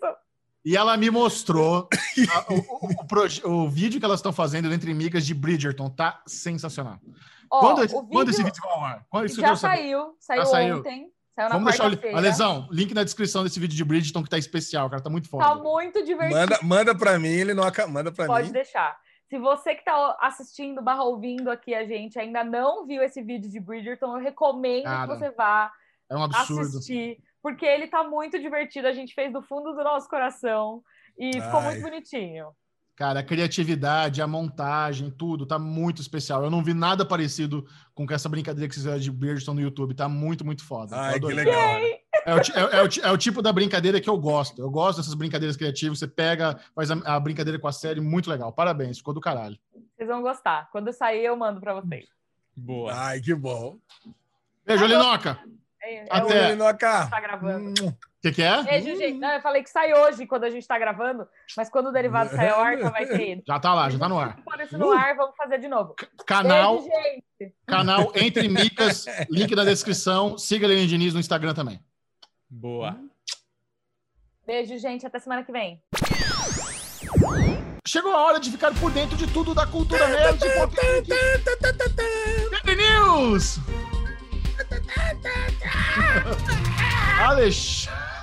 Alexandre Bonfá. Que isso? Gargântola, ó. Cara, garganta profunda, Alexandre Bonfá. Renovações, cancelamentos. Começamos aí a nossa, nossa forma de deixar as pessoas muito bem informadas com o facão e com as novidades. O que, que temos?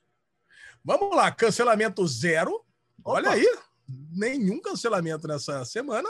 Já Coisa pelos boa. lados das renovações, The Blacklist renovado para nona temporada. Parece que foi esses dias mesmo que eu anunciei o oitava temporada, agora foi para nona. Caraca, cara, e o Dezão tava conversando comigo no Fortão lá que ele tá pensando em começar a assistir, retomar a assistir. Eu falei, cara, tem que ter coragem para assistir The compromisso. Blacklist. Puta vida. Cara, Não dá, eu, eu lembro, eu lembro quando essa série estreou, né? A série do James Spader, nove anos atrás. foi, o Porra, grande, bom pra foi o- caralho. foi o grande sucesso da NBC na época. Foi a nova série mais assistida na Fall Season, quando a Blacklist entrou aí no, no- na grade americana, né? E ela, hoje ela é exibida na Netflix, tem muita gente que acompanha a Blacklist pela, Net, pela Netflix. Então é uma série que, mesmo depois de quase uma década no ar, ainda tem aí sua, sua base sólida de fãs.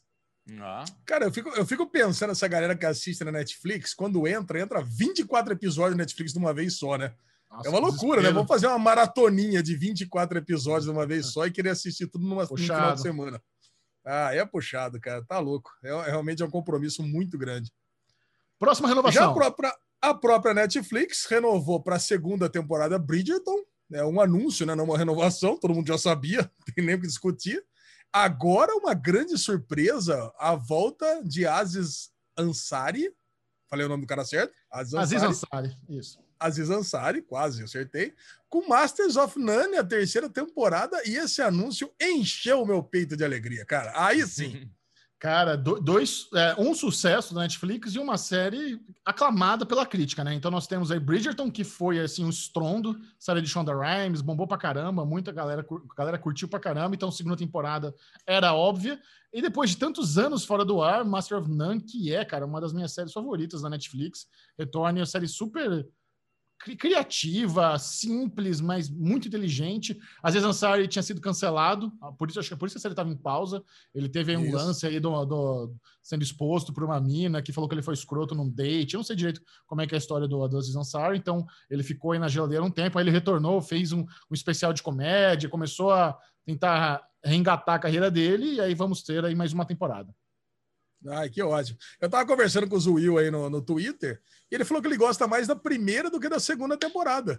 Cara, pra Interessante. mim, a segunda temporada é tão melhor que a segunda. Concordo. A, a segunda é tão melhor que a primeira. É, Aqueles episódios criativos da galera andando por Nova York, aquele episódio de romance lá no final da temporada. Sim. Era muito bom. Você viu, Bubu, Masters of None? Cara, eu lembro que eu assisti alguma coisa, mas não me pescou. Fico- Foi um- Não me ganhou. Essa é a chance de você É. engatar. Agora, a última renovação da semana, a Apple TV, junto com aquele canal é, israelense, né? Que a gente não consegue falar o nome, né? Que vem aquele monte de hieroglifo lá no negócio, não consigo nem, nem saber o nome ocidental do canal. Terã renovada para a segunda temporada. Você chegou a matar a primeira temporada, Bubu? Ainda não matei, mas pretendo, cara. Eu, eu tava gostando bastante da, da série. Série de qualidade. Fiquei feliz com a renovação, vou reengatar e falta só três episódios para acabar também. Chechel deve ter abandonado aí, ou nem assistido. Nem assisti. Não, Chechel assistiu- é- não, entrou na. Assisti o primeiro. É, então. Mas Chechel entrou na Apple TV, é, ignora. A não ser que Má seja vontade. muito, muito hypado, o Chechel realmente. Isso. Só a Morning Show. A- E essas foram as renovações da semana. Agora vamos para as notícias, né, Chechel?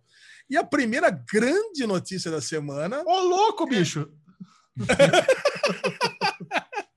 justamente, Faustão anuncia que vai sair da Globo, ou a Globo anuncia que Faustão vai sair do Domingão do Faustão. Ou seja, vai acabar o programa, né? Não vai ter o Domingão do Faustão com o Chechel, já pensou? Cara, é, isso é uma notícia né, que repercutiu muito no, no Twitter. Eu acho interessante porque eu, eu ainda acho muito louco o fato de Faustão ser relevante, sabe? O fato, É. Assim, a gente não pode menosprezar o fato de ele ser um puta comunicador, de estar mais de 30 anos no ar, fazendo programa. Assim, o cara é um monstro da publicidade, o que ele atrai de anúncio para Globo. Ah, Eu Sim. lembro quando saía assim, o salário deles, o cara ganhava 5 milhões por mês, isso era um, é um negócio absurdo. Mas o tanto dinheiro que ele traz, sabe? Tanto dinheiro que ainda existe pessoas que assistem o Domingão do Faustão. Eu sempre me pergunto, né? Qual a motivação dessas pessoas a fazerem isso repetidamente por três décadas? Você já É, tem todo o dinheiro do nossa. mundo, sabe? Para que que faz? Então, o- é, e é uma notícia que realmente bombou no Twitter, a galera meio que lamentando. E eu me pergunto, né? Quem ainda- Lamentando? lamentando, mas eu me pergunto, Caralho!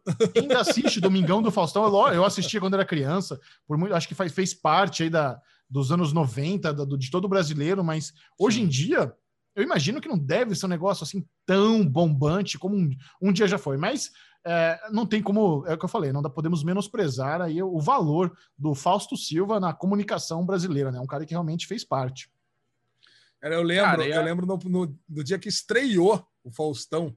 Desculpa, Bubu. Eu lembro do dia Não, que não. estreou Não o Faustão no- no- na Globo, cara. Foi, foi inacreditável. Eu adorei o programa. Eu era criancinha, mas eu adorei o programa. Tinha aquele quadro do, do Jogo da Velha, que ficava aqueles famosos da época, sei lá, Juca Chaves, sei lá, aquela galera famosa que pa- pa- participava dos programas da Globo e tinha que responder as perguntas certas, aí dava X ou bola e fazer. Só que, cara, era muito high-tech pra época, né? Então, cara, eu adorava, eu ficava aguardando para ver o Faustão. Só que hoje, 30 anos depois, eu vejo o mesmo programa. É a mesma coisa. A Cara, fórmula as- é muito parecida, traz a As galera, canta. videocassetadas ainda são as mesmas videocassetadas, porque você vai ver quando É um loop assim- eterno. é um loop eterno. O, o, o, que você, o que eu percebo, cara, é que tipo o Faustão é aquele, é tipo o canal off em restaurante, sabe? Então você vai de domingo na casa dos teus pais, tá ligado lá o Faustão, baixinho. Então de vez em quando você dá aquela olhada, tudo. E eu acho que em muitas famílias brasileiras, a- a- no domingo é assim, a TV, a TV Globo, tipo, tá lá ligado, as pessoas estão meio vendo, conversando, meio, sabe, aquela coisa ali. Cara, a é uma tradição. Mas Essa, essa musiquinha, essa musiquinha fez parte de toda criança dos anos 90.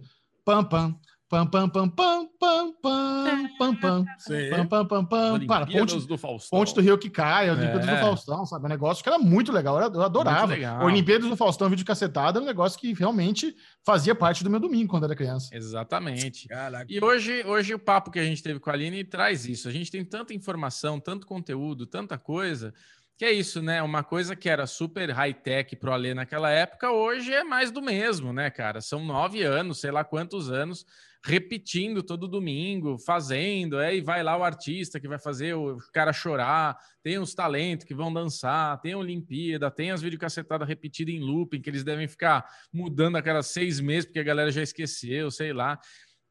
É assim, é, é, é um marco, né? É um marco mesmo. Agora. é um ícone. Você acha que a Globo é, vai tentar manter esse negócio de programa de auditório nos domingos à tarde com outro apresentador?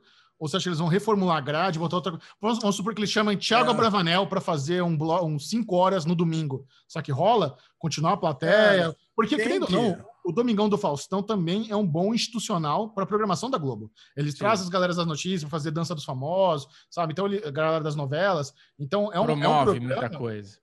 Sabe, mesmo assim, o vídeo show é? também era um programa bem institucional da Globo. Então, essas coisas é. eles conseguem mesmo, eles se promovem o tempo inteiro. Então, tem, tem um certo sentido em existir ainda. É, eu acho que é o seguinte: apesar do salário gigantesco que esse apresentador vai ganhar, independente de quem entre ali, já vai pegar um slot, não vai ser tão grande quanto o Faustão, mas é, é um custo alto para a Globo. Eu acredito que se não houver um programa de auditório é, para substituir o Faustão, vai perder muita audiência, porque os outros canais de abertos, sei lá, Record e SBT, tem. Então o pessoal está acostumado a sentar no domingão e ver consumir esse tipo de produto.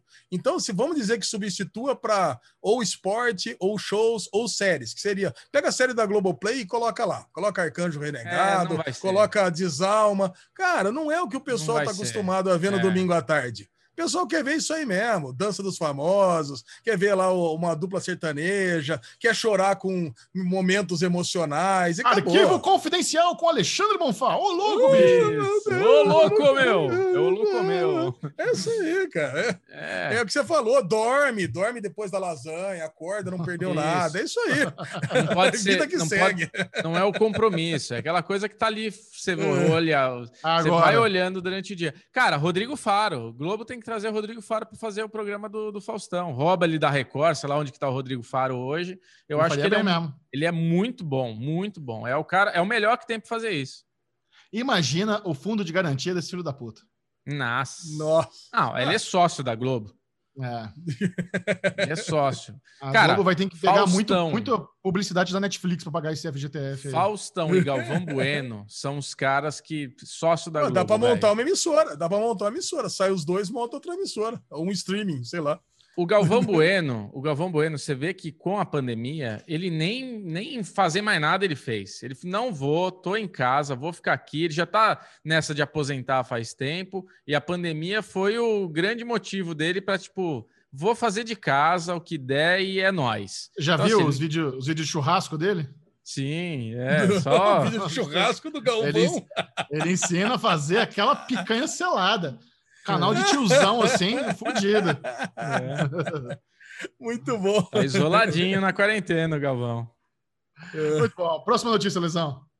Próxima notícia: o trailer que mais bombou na semana, o mais bombante, o mais porradeiro, Kong versus Godzilla. Olha aí. E agora? Galera ficou animada, galera ficou animada. Mas é, Quero saber mas... dos meus amiguinhos. É animador, cara, um baita trailer. Esse Monsterverse, para mim, não é uma não é uma franquia que me anima muito, sabe? Eu, eu, eu gostei do Kong, a Ilha da Caveira, eu acho que foi o único que eu gostei. Não gostei de nenhum do Godzilla, não gostei do, do mais recente aí que teve. Mas esse Kong, esse Godzilla versus Kong aí é bem interessante. Inclusive, nós convidamos a audiência do Derivado Cast a assistir o Hype é Real. O Hype é Real. Kong versus Godzilla, que fizemos lá no YouTube da TNT, tá muito lindinho, muito caprichado. Esse trailer gostei bastante. Eu até queria comentar com vocês, porque parece que o Kong, no finalzinho ali da, do trailer, ele tá com uma, um, um machado, meio com um Stormbreaker do Thor, assim, atacando o Godzilla com machado.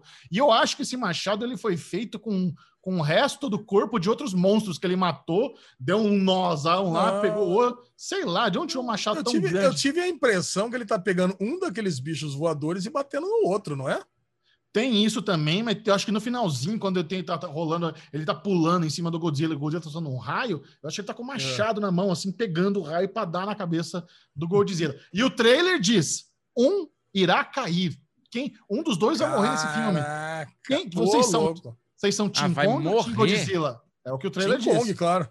Team Kong. Cara, eu Cara, sou o... Godzilla, porque o Godzilla é mais foda. Eu acho o Kong meio bundão. Mas o Kong, eu acho que. Eu acho. Você acha que vai morrer? O trailer diz: One will fall. Caralho. Pode sim. Morrer, entre aspas, né? Porque assim, é aquele negócio. Morre, aí na cena pós-crédito o olhinho abre para ter continuação. É assim que vai ser. Eu acho é... o Godzilla perde, fato. Porque o Kong vai ser o bonzinho da estrela. Kong é o bonzinho da estrela. O Godzilla é o malzinho que vem lá quebrar tudo. O, God... o, o, o Kong é o que foi roubado. É a salvação. Selva. Ele não fez mal para ninguém. A gente que tá fazendo mal para ele. Vai ser essas tretas, né? Mas eu acho que no fim o Kong, para salvar, vai ter que meio que se sacrificar. Sabe essas coisas assim de filme, para ter um pode drama? Pode ser, pode ser. Eu já tenho, eu já tenho uma outra teoria. Já, já até sei o que aconteceu. É, eu já tenho a teoria Superman versus Batman. Você acha que a briga é de um contra o outro, na verdade vai ter um terceiro que os dois vão se unir para derrotar esse terceiro no final. Boa, Pode ter legal. certeza. Um vai cair, esse um que vai cair é um outro monstrão que vai aparecer no final. Muito bom. Gostei. Acho que você matou isso mesmo. Tem uma, tem uma É cena o no trailer que- apocalipse que... vai cair no final, pode ter É. certeza.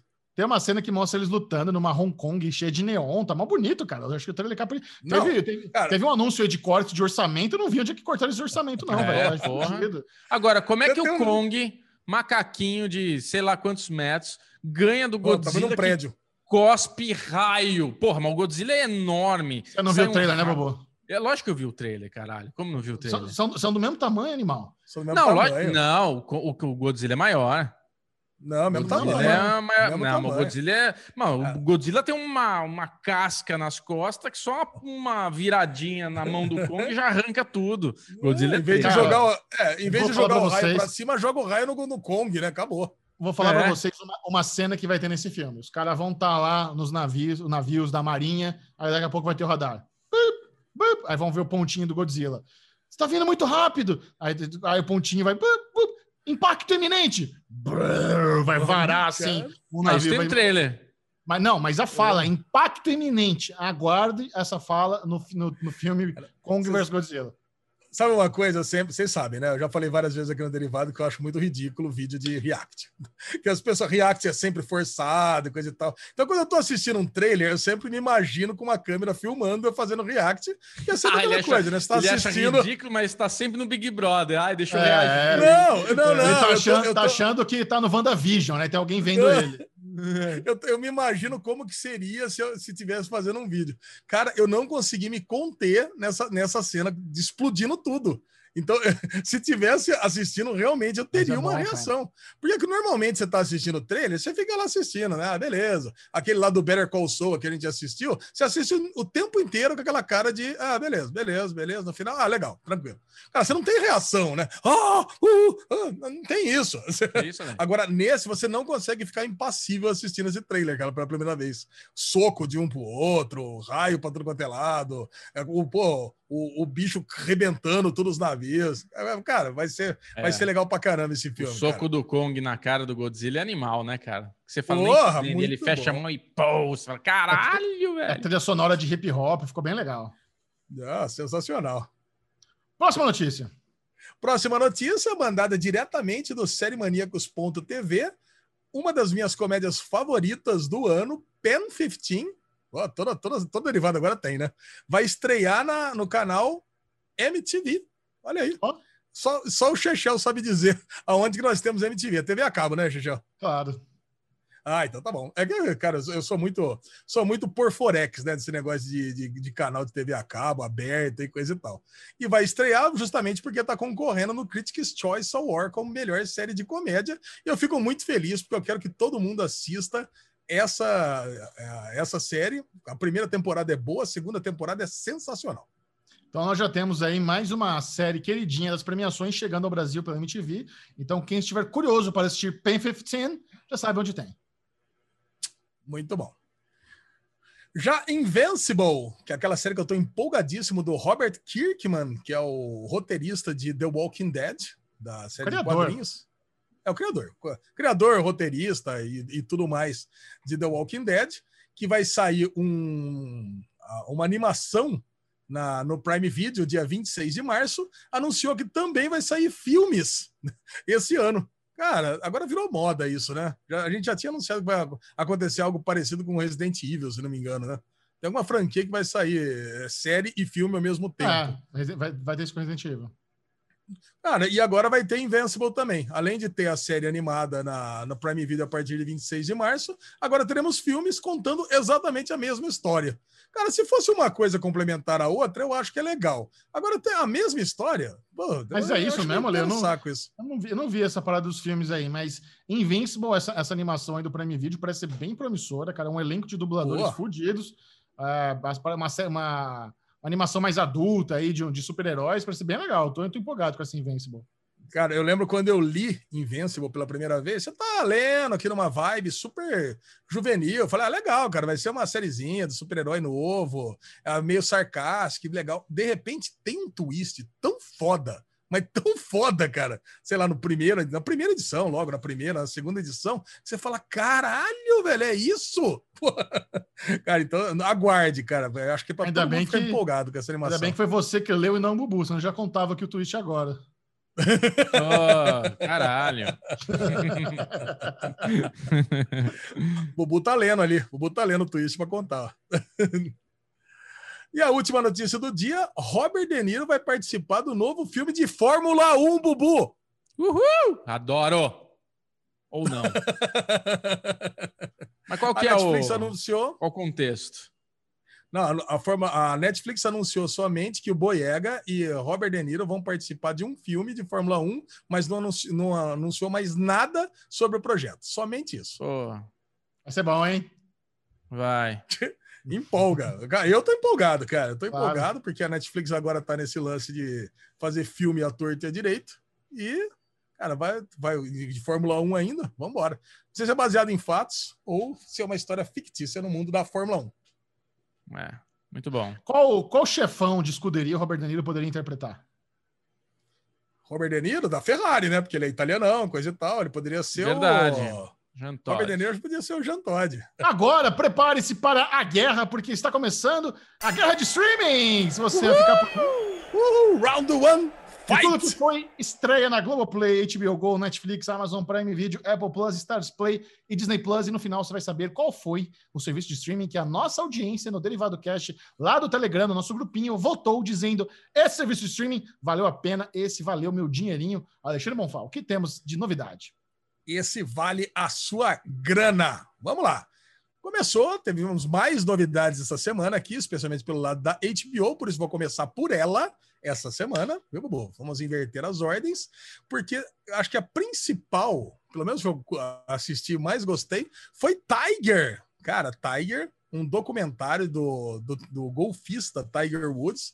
Entraram as duas partes, a primeira temporada, um documentário, duas partes de uma hora e meia. Comentaremos mais na parte de séries com spoiler, de maratonas. Cara, fiquei muito empolgado, gostei muito. Muito bom. Entrou também Euphoria, o segundo especial. Está sendo creditado como o segundo episódio da segunda temporada também. Não sei como é que vai ficar isso lá nos media trackers ainda. Eu detesto essas coisas fora de ordem, né? Mas, é, assim, na Guerra dos Streams não apareceria normalmente se fosse o segundo episódio da segunda temporada. Mas estou trazendo aqui para todo mundo saber já que o outro foi em dezembro, esse aqui em janeiro. Sei lá, né? Bagunça minha e vida. Tá solto, e tá solto na, na HBO, não tá como episódio da série. Ele não tá dentro da série, ele tá solto. Ontem eu assisti o segundo episódio é. primeiro, eles estão, tipo, meio largados lá. Mas tá aí, chama Euphoria Fuck Anyone Who's Not a Blob. Agora, aquela série da J.K. Rowling's Strike também voltou para a segunda temporada. Cara, essa série aqui, toda vez que ela, quando entrou na primeira temporada, eu fiquei interessado em assistir, não assisti nenhum episódio.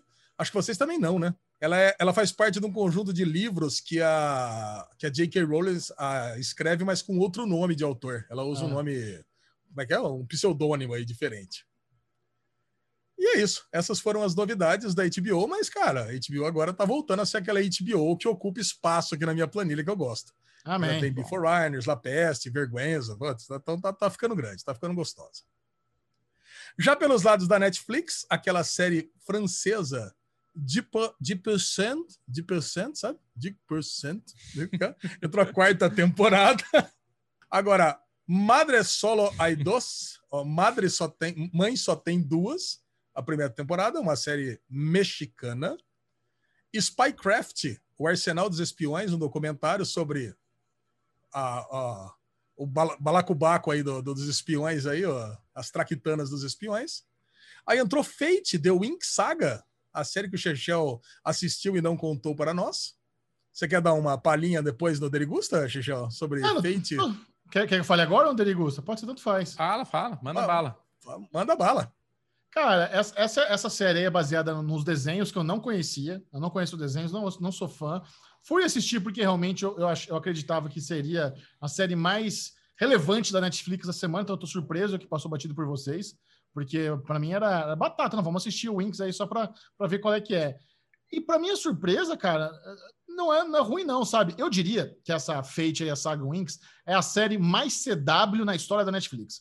É uma série que ela podia estar pegar do jeito que ela é e jogar na CW. Até a Cold Open é igualzinha a todas as Cold Opens que Supernatural fez em 15 anos. É, a mesma, é o mesmo esquema. É o cara que tá ali, aí algo acontece, tem um splash de sangue, aí entra a abertura. É igualzinho, tudo que Supernatural sempre fez, a coisa, a pegada mais teen, mas é sobre é, um mundo onde existe aí fadas, criaturas com mágicas, aí tem a escola para as criaturas mágicas aprenderem a lidar com seus poderes, aí tem uma menina que ela veio do mundo dos humanos, ela tá, mas aparentemente ela é muito poderosa, ela tem poder de fogo, aí ela descobriu que tinha esses poderes um dia que ela estava na casa e tacou fogo sem querer na casa inteira, quase matou os pais, aí ela foi descoberta pela Maravilha. diretora da escola, sabe? Zero Mas, assim, clichê.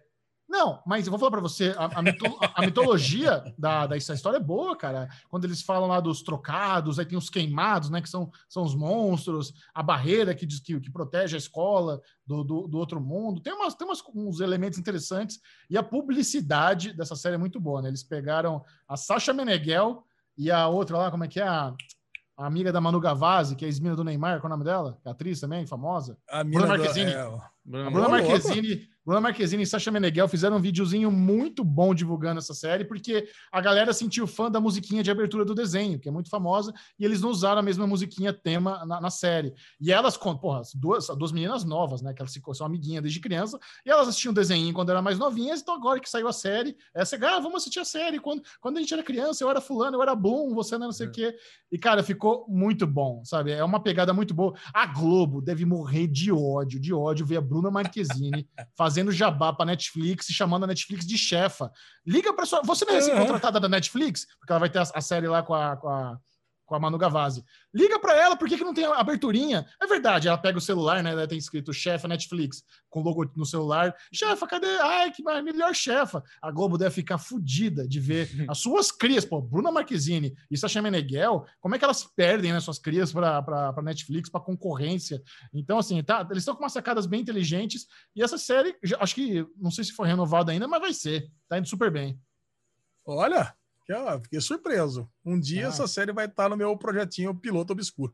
Ai, Daqui a uns, daqui a uns seis meses ela entra lá, boa. quando tiver esquecida pelo público.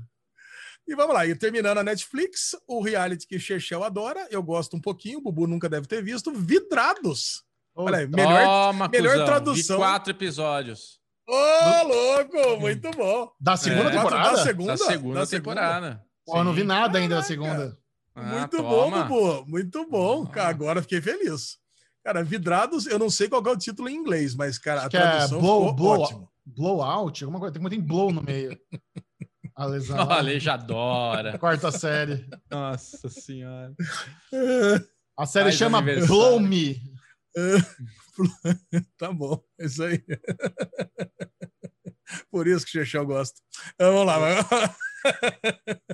Globoplay entrou a primeira temporada de uma série chamada Transplant. Conhece, Chechel, Transplant? Não? É, eu também não, não conhecia essa série Transplant. É, e Big Brother entrou ao primeiro episódio da vigésima primeira temporada. E olha, eu vou falar para você, cara, eu relutei, não assisti, obviamente, como eu nunca tinha assistido. De repente caí na cagada de, ah, vou dar um play aqui, tava meio com insônia essa madrugada. Puta, Aí não dá, né? Puta, o negócio é, é pegajoso mesmo, né? Deixa pro Daily Aí Real. você fica ali. É, vamos deixar pro Daily Real. E vamos ter um bloco especial de Big Brother essa- hoje, porque agora eu quero falar, né? Que bom. Falar. Aê. Que bom que vocês fizeram isso. Prime Video, Amazon Prime Video, trouxe da primeira terceira temporada de MacGyver. Pô, aquela série que a gente apostou e cravou que ia ser, tempo, é, ia ser cancelada antes da primeira temporada acabar, e tá aí. terceira temporada, Bombando. renovada, É o, é, o, é o reboot de MacGyver, não é o clássico, com o Richard Dean. É, não, clássico, não é o Profissão Perigo. Esse aqui é, É. o MacGyver só. Apple TV Plus trouxe a série israelense Losing Alice, do primeiro ao terceiro episódio. Então, gostamos, assistimos, né, Bubu? Comentaremos no Derigusta mais aprofundadamente. E Stars Play também não trouxe nada de novidade neste, nessa guerra dos streams. Eu acho que o público continua apostando em, em Disney Plus por causa de WandaVision. Acho que 49% diz que Disney Plus valeu a mensalidade. Ah, eu Olha. ainda tô Netflix. Netflix, 45%. Cara, esse mês aqui foi muito equilibrado. A galera tá, tá, tá, tá bem dividida aqui, porque parece que todo mundo acordou, né? Os streams acordaram. Mas Sim. Disney Plus, ainda só com esse episódiozinho Ó. de WandaVision, 46% acha que vale quinzão. Quinzão vale. Olha aí. E olha, e olha que esse episódio de WandaVision é, sei lá o quê, 22 minutos, né? Porque o episódio tem, parece que tem 30, mas tem 7 minutos de crédito, então É. Caralho, vai- é dois reais por minuto do episódio e o pessoal ainda acha que vale a pena. Tamo lá no Disney Plus. Cara, impressionante. A segundo lugar ficou a Netflix com 36%, Caraca, Aí vem baixou muito. né? Porque não tá entrando grandes coisas, né? Não- Assim, É. grandes sucessos. É. E agora vem um equilíbrio foda, cara, entre HBO com 29, Globoplay com 28 e Prime Video com 24. Olha. E aí na rabeta, na rabeta, Apple Plus com 8%. Galera gostou da série israelense aí. E Stars É. Play com 3. Agora nenhum caiu, nenhum caiu de 16% semana passada para 9. Então a galera tá gostando mais, né? Então você já vê que já vê que melhorou aí a situação dos streamings dessa A semana. galera está mais altruísta essa semana. É, tá, bom. tá, tá, tá mais feliz com, com- com os streams. Bom, vamos mudar aqui o- a marcha do Derivado Cast. Vamos trazer uma coisa mais saborosa, mais apetitosa, que é o Derigusta, o momento do podcast onde você vai ter uma degustação de alguma série. Só, só para saber se vale a pena, com um mínimo de spoilers. E Alexandre Bonfá e Bruno Clemente assistiram o novo lançamento da Apple Plus, Losing Alice. Do que se trata Uh! essa nova produção aí, aclamadíssima, aguardada da Apple Plus? Aí lá, Lezinho. Losing, Sinopse. Losing, Losing Alice do canal Hot. Olha aí, Uh! canal Hot de Israel, em parceria com a Apple TV Plus. Uma série, na verdade, de. Canal 2000. Hot é canal pornô. Então, Calma. cara, eu fui com essa expectativa, porque tava lá com tri- thriller erótico do canal Hot. Eu falei, pô, é comigo mesmo, né? Então, aí ele conta uma história de uma, de uma diretora de cinema que está escrevendo lá uns roteiros, está entre um trabalho e outro, casada com um ator de sucesso é, israelense, que o marido dela recebe uma proposta de fazer um filme para uma roteirista mirim, que é um filme que tem uma um filme hot, um filme um filme um soft porn, vamos falar o seguinte. E na primeira uma das primeiras cenas, a, a mulher a, Vamos falar a o seguinte. diretora a diretora a diretora encontra a roteirista por um acaso no trem. Então, é, pô, elas encontram, tem Ah. aquela tem, tem aquele Tô lembrando do trailer. tem aqui, ah, você tá lembrando do trailer? É. Tem, tem aquela interação das duas, elas se encontram por coincidência, elas começam a bater papo, aí a roteirista é muito fã da diretora e fala que vai fazer um, o filme com o marido. Aí, cara, aí começa a se desenrolar as coincidências, aí você percebe que não tem coincidência nenhuma. Então, quer dizer, no final das contas, você percebe rapidamente que se trata de um filme de uma psicopata. A, a roteirista vai ser uma psicopata que por algum motivo ela está querendo envolver essa diretora em alguma, em, em alguma armadilha, em, alguma, em algum trap, e por isso ela fez ali um roteiro, de fato um roteiro muito bom, que o mercado de filmes aí israelense está muito empolgado em desenvolver com o, com o marido dela e com ela. Nossa, Cara- parece ser tão chato. Não, Michel, é cara, legal. Não, é legal. É legal, Vale a cara, é legal. Ó, o que eu posso falar? A série tem muita qualidade para ser uma série israelense. Ela, ela surpreende na fotografia, muito bem retratada, muito bem filmada.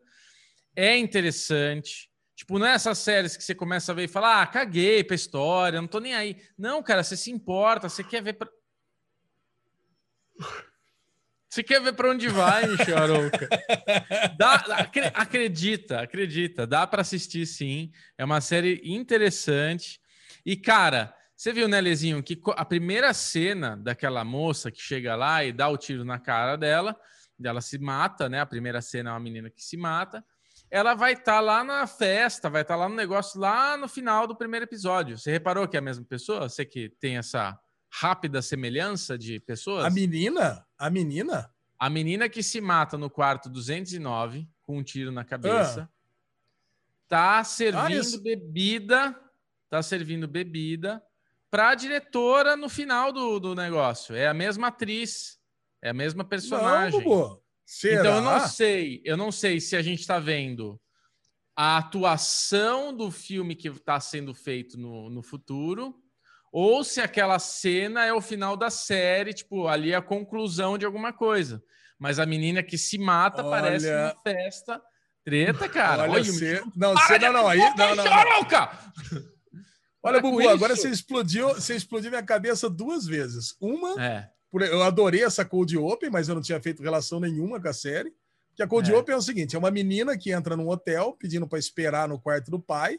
Ela consegue Isso. entrar com os balões e dar um tiro na própria cabeça. Então E é o o Bubu quarto ele já 209. acha ele no quarto 209. Ele, ele tem uma teoria que é ah no quarto 209 ainda. Ah, Bubu, você matou, você matou a charada. Você estragou a série para mim. caralho, mas é óbvio. Caraca, cara, caraca, Ah. muito bom. Então é o filme mesmo, é o filme. E escalou a menina para ser a atriz também? É isso? Então, mas será que é? Será que é o filme mesmo? Ou será que aquela menina tem algum envolvimento com a roteirista aí que vai ter todo esse tchananã? Sei lá, velho. Então você você acha que a menina, então, porque então você acha que o roteiro do o roteiro do filme, que você vê que a mulher fala para ela que o seu roteiro tem a ver com a, uma a- duas amigas que história uma real. mata a outra para ficar com o pai, né? Esse é o roteiro do quarto 209. Então É. você, então quando você entende isso, eu pensei que tinha matado literalmente. Na verdade, ela se suicidou. Então uma fez com que a outra se suicidasse para que ela ficasse com, com o pai dela. Então é isso. Então pode ser uma cena real da amiga dela se matando, mas aí ela não estaria viva no final da festa, caraca. Mas pode ser futuro, aquela cena que a gente. A primeira cena pode ser futuro. E se ela Não, for aí- irmã. E se ela for irmã da roteirista, da mini roteirista, da nova roteirista aí? Cara, é boa a série, Michel. Olha Bruno aí, sua nota para Losing Alice.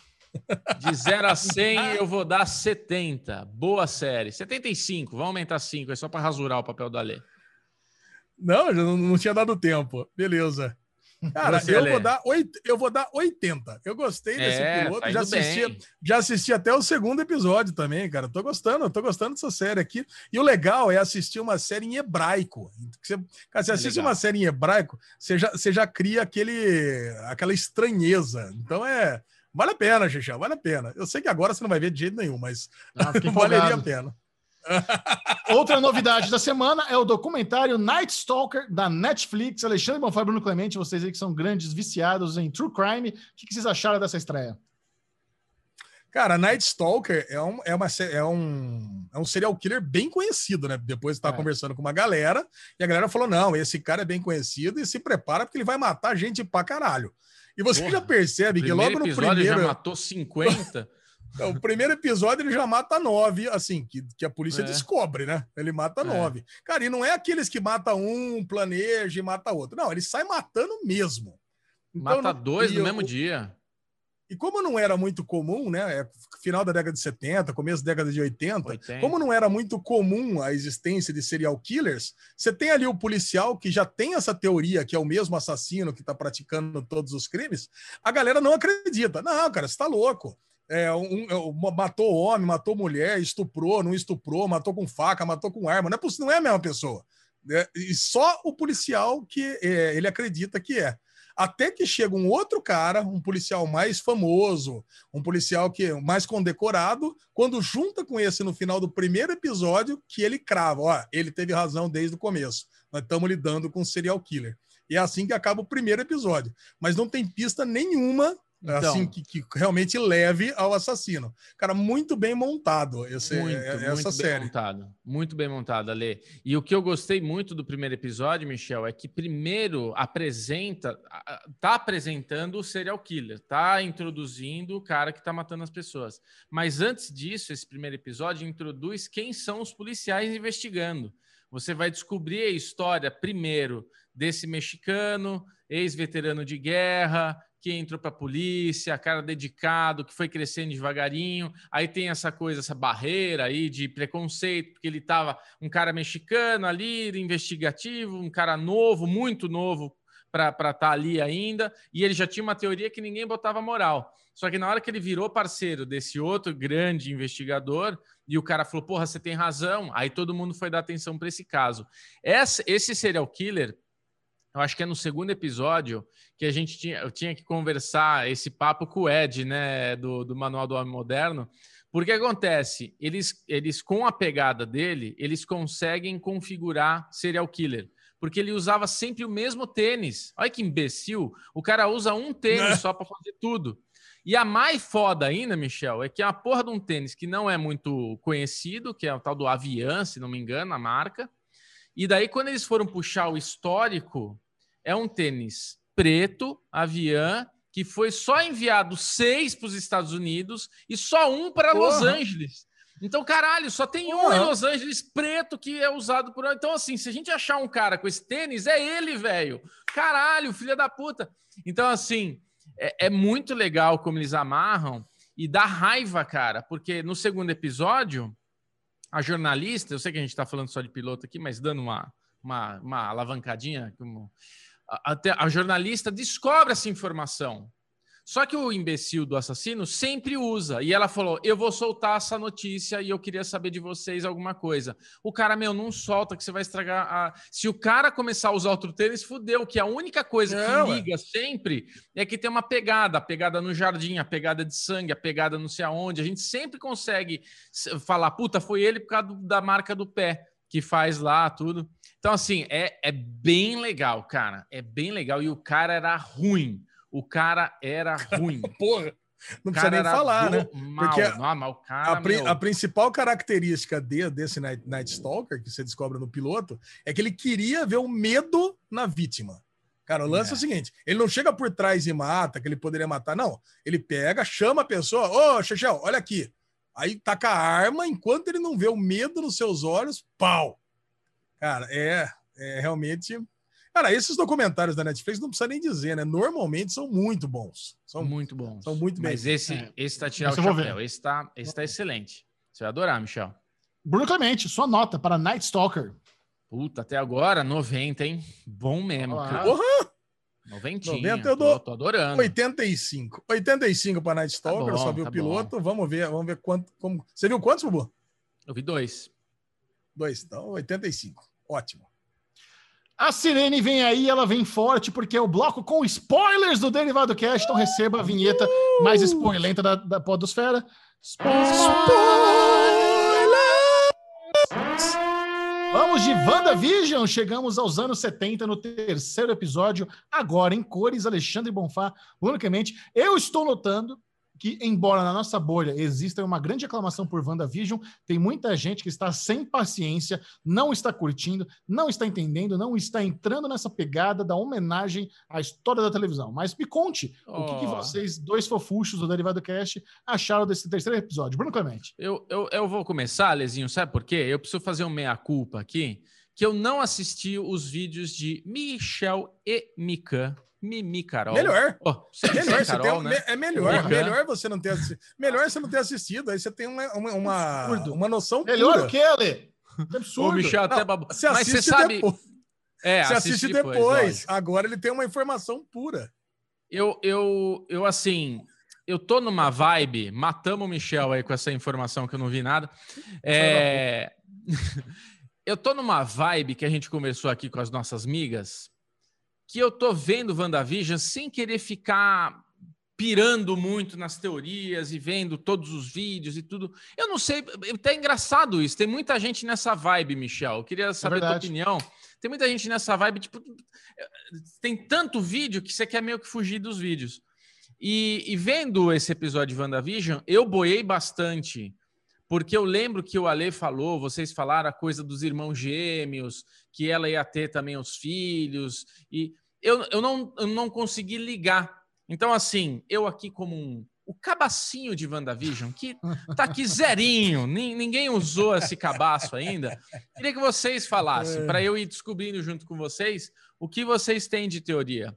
Porque, assim, eu adorei o episódio, para mim, eu tô adorando essa jornada dos anos todos, tá me incomodando zero. Eu acho que eles estão sabendo dosar certinho as piadas, o tom da. da... Porque aí você tem que se levar para a época. É o tom da época. Você não pode achar ruim que tem aquele cromo escroto, que tem a risada, que tem a piada. É, é o tom. Vamos lá, você achou do... Não, mas o que você achou no finalzinho, quando a Geraldine é cuspida ali do domo e ela vai parar no mundo real? Ah, eu falei, filha da puta, Michel tava certo, velho. É um domo mesmo, olha. certinho, mano. E daí faz todo sentido aquele cara vir por baixo ali, porque você fala, acho que o único jeito dele acessar o domo é indo por baixo pelo esgoto, né? Eles devem conseguir ter acesso pela, pelo esgoto. O domo deve estar tá só em cima, né? Cara, o lance, o lance da, da Capitã Marvel ter sido cuspida ali do, pra fora do, do domo, não, olha não o só. Alê, tá... Olha o Alê, nerdão, nerdão de HQ, chamando a Mônica Rambeau de Capitã Marvel, né? Acelerou tudo é, aí pra galera. Eu já, eu, já vou, eu já vou logo para frente do negócio. O lance da Mônica Rambeau ter sido cuspida para fora do domo não só quer dizer que a teoria tá certa do domo, como que a feiticeira Escarlate sabe que existe o domo porque ela sabe como jogar para fora do domo. Se ela sabe como jogar para fora do domo, ela sabe que existe o domo. E se ela sabe ela... que existe o domo, ela sabe como sair do domo também. Então, eu tenho uma teoria que inconscientemente ela tá se autocontendo no domo, porque se sair dali de dentro vai dar uma merda muito forte. Talvez, então eu tenho, eu tenho uma teoria que ela se deixou conter ali de propósito, para ela passar essa fase de luto da morte do, do Visão. Então é uma, sei lá, umas cinco fases do luto que ela está vivendo ali dentro, né, nesse momento. Então é, eu acho Não, que. mas é... explica para o Bubu a, a, história do Vincano e do, e do Celery. O que significa, como é que é o, o Mephisto está no meio dessa história, quem são essas crianças. Acho que isso é legal para quem não conhece os quadrinhos entender Boa. o background do, das, das crianças. É isso. A Feiticeira Escarlate, quando ela. Ó, isso tudo se passa na, na, na saga Dinastia M. Né? Dinastia M é quando acontece lá uma, uma, um pau generalizado lá com os mutantes, e um dia a feiticeira Escarlate solta um berro, chega de mutantes, chega Não, de mutantes, mutantes. É, e aí vem a saga Dia M, e aí, porra, ela cria um mundo completo, só que aí não é no domo só, realmente é no mundo todo, onde ela muda uh, toda a realidade para que os mutantes dominem o mundo. Aí você tem, é um, fica um mundo meio feudal, onde ela domina, tem reis, rainhas. Cara, é uma saga sensacional. Quem não leu esses quadrinhos pode pegar e ler, que é, são maravilhosos, assim, ó, pelo menos a, a, a linha mestre. E o, meu, o Mephisto, ele vai, ele acaba, de alguma forma, ele acaba envolvido ali dentro. O Mephisto, apesar de ser um demônio, ele acaba ali dentro e ele, ele acaba envolvido na criação de gêmeos da, da feiticeira escarlate. E quando o, ela tem os gêmeos dela, com, com o Visão ali dentro, que faz parte lá da realidade dela, que ela criou, que ela não poderia ter filhos, que é o Icano e o Celery, o Mephisto sequestra os filhos dela e leva embora. E um dos filhos dela vai. Vai, é, não. E isso. Aí o, o Mephisto fica um tempo lá com os filhos. É que eu confundi com. Tava confundindo com, com, com o outro Vingador do. O outro jovem Vingador. Cara, eu li esses quadrinhos faz muito tempo. Eu sei que é o seguinte, esses personagens aí, eles, eles, vão, eles vão ser muito importantes para a Marvel, porque eles vão fazer parte dos Jovens Vingadores e dos. É...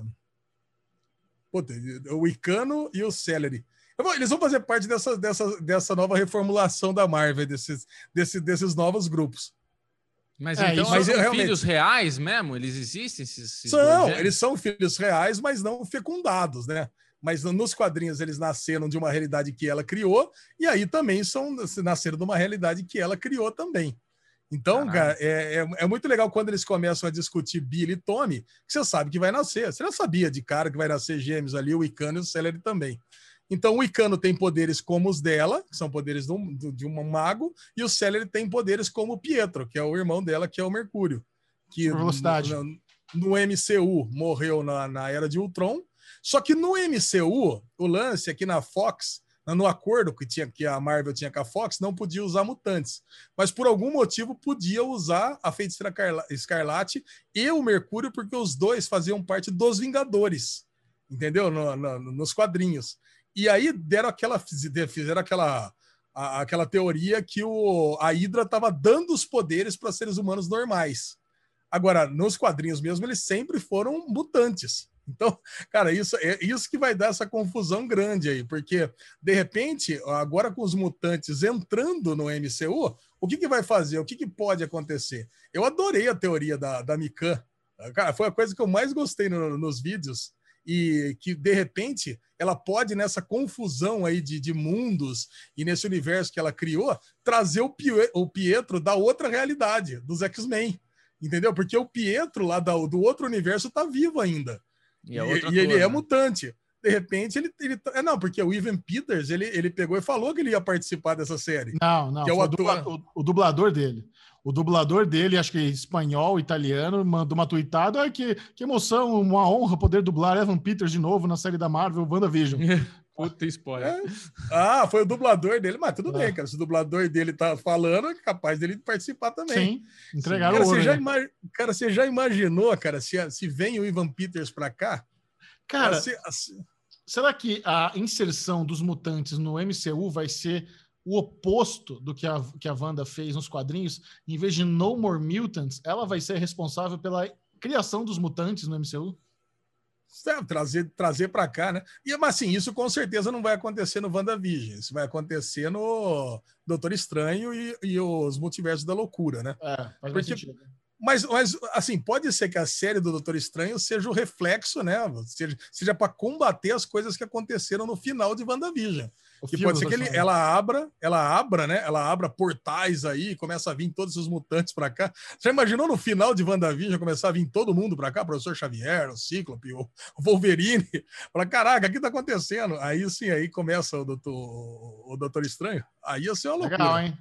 É, mas eu acho que é isso. Eu acho que WandaVision, ele, ele tá começando de forma simples, negócio de sitcom, não sei o quê, para terminar bombástico, para terminar sendo, assim, um, um, grande divisor de águas que vai impactar pra caralho o universo cinematográfico, sabe? Eu acho ah, que a importância cara. que WandaVision vai ter no, no universo dos cinemas, a gente não consegue nem imaginar agora. Tesão, mano. Tesão é. mesmo. Porra, eu tô adorando. Agora, Ale, você falou da Capitã Marvel aí, que foi cuspida para fora. Ela tem que ter algum poder também, porque do jeito que ela saiu voando, do jeito que ela vai cair, ela vai virar. Puta, vai explodir. Então, para ela não explodir, não morrer, é porque ela tem algum poder, né, cara? Ainda não. Ela foi cuspida cara, ela tem poderes... Pá! Saiu voando, é. velho. Ah, Cara, pode ser que ela já tenha adquirido os poderes e a gente não saiba, né? Aí, aí é só fazer um, um prequel aí de, de, dessa série. Mas, é, assim, nos quadrinhos, ela, ela tem um poder forte, não tanto quanto a Capitã Marvel mesmo, a existente, mas ela tem poderes quânticos, ela voa, ela solta raio, ela é, pô, ela, ela é poderosa nos quadrinhos também. E ela participou dos Vingadores um bom tempo. É só pelo jeito como ela foi ah. cuspida. Não é que ela, tipo, tropeçou e caiu fora do domo. Ela saiu voando, velho. Do jeito que ela tá. Parece que ela caiu é, dos 10 andares. Ah, isso é coisa de quadrinho, né, Bubu? Você já viu, né? Quadrinho, aceita, todo mundo né? leva porrada e aceita. É de borracha. Agora, a né? participação. Né? Agora, é. Agora, a participação da IMA, eu tava vendo a teoria de vocês também, né? Que a IMA tá infiltrada na, na SWORD. Cara, a IMA é, para quem não sabe, é, é, aquela galera em formato de colmeia, né? Isso é coisa bem de quadrinho anos 60, 70, né? Que acabou sendo levada adiante. E é, puta, veio com a tradução Ideias Mecânicas Avançadas, né? Eu nem lembro qual é a tradução que você colocou lá no vídeo, Gigi, que você, é você, viu em algum lugar. Ideias Mecânicas Avançadas, né? É, em inglês é AIM. Mas, puta, eu li quadrinho a vida toda como IMA. E aí, pô, quando você vê a galera com aquele formato de, de apicultor, assim, pô, você já saca na hora que a IMA tá envolvida de alguma forma. Agora, eu não sei se isso aí é fanservice, porque você imagina você ter um grupo, mais um grupo da Hydra dentro do grupo da Sword, porque a Hydra tomou conta da, da SHIELD durante uma boa parte da série Agents of SHIELD. Pô, mas tirou fora já. Agora quer dizer que voltou? Sabe, pô, falei, cara, nós vamos replicar o plot de novo da Hydra, tá dentro da, de outro grupo da Shield? Ou será que tomou conta do, do grupo do Sword e, de, e desse pedaço não, não, saiu ainda?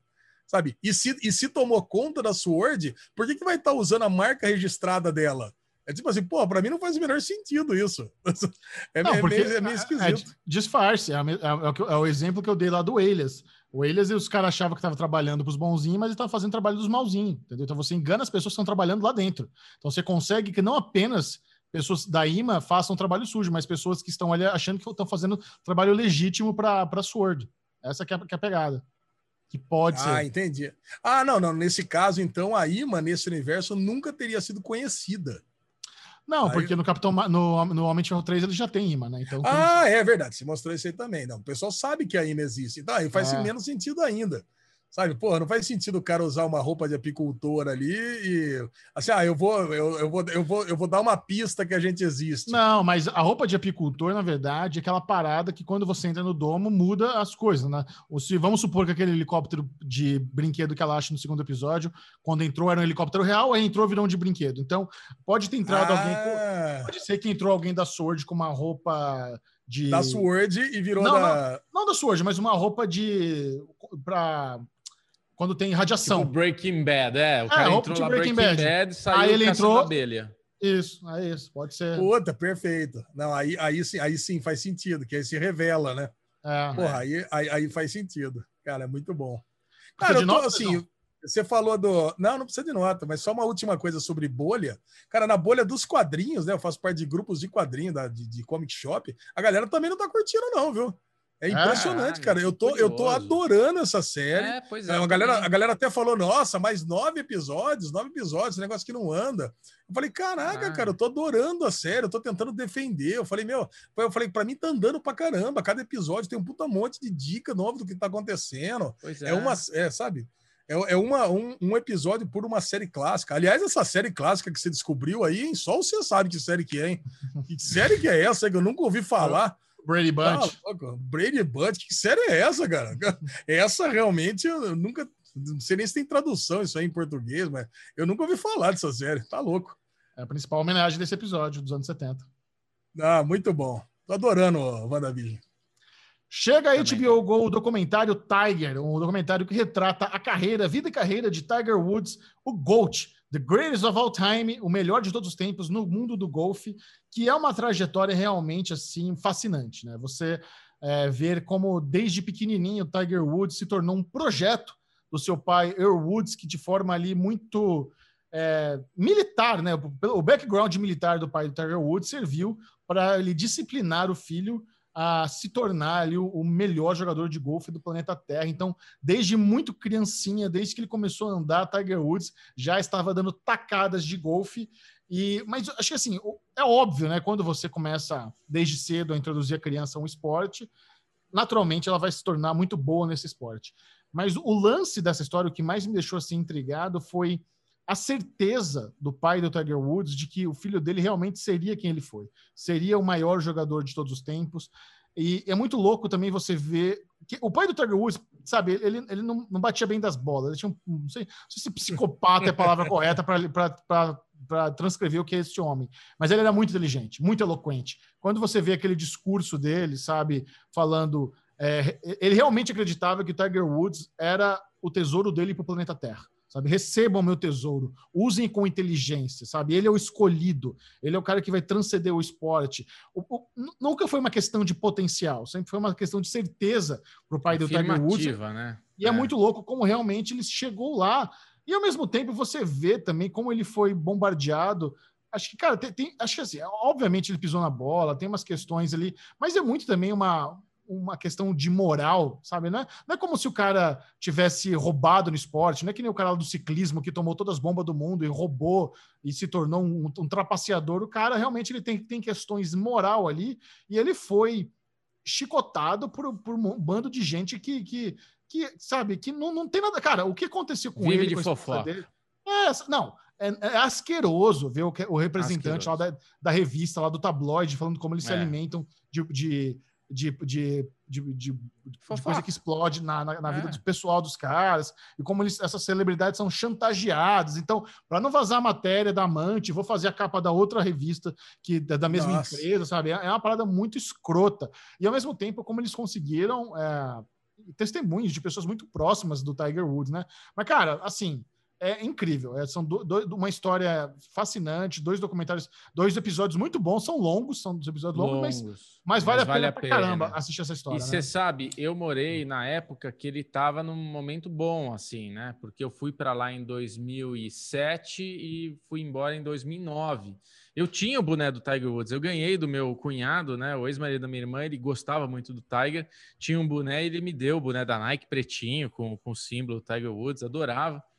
E, cara, eu tinha um registro, porque o Tiger acabou a carreira dele, né? Ele teve esse negócio de terem acabado com a carreira dele, e eu tinha um registro que ele tinha assediado alguma mulher, que ele tinha abusado de alguma mulher, que ele tinha feito alguma cagada de tipo assim, House of Cards lá, o Kevin Space, sabe?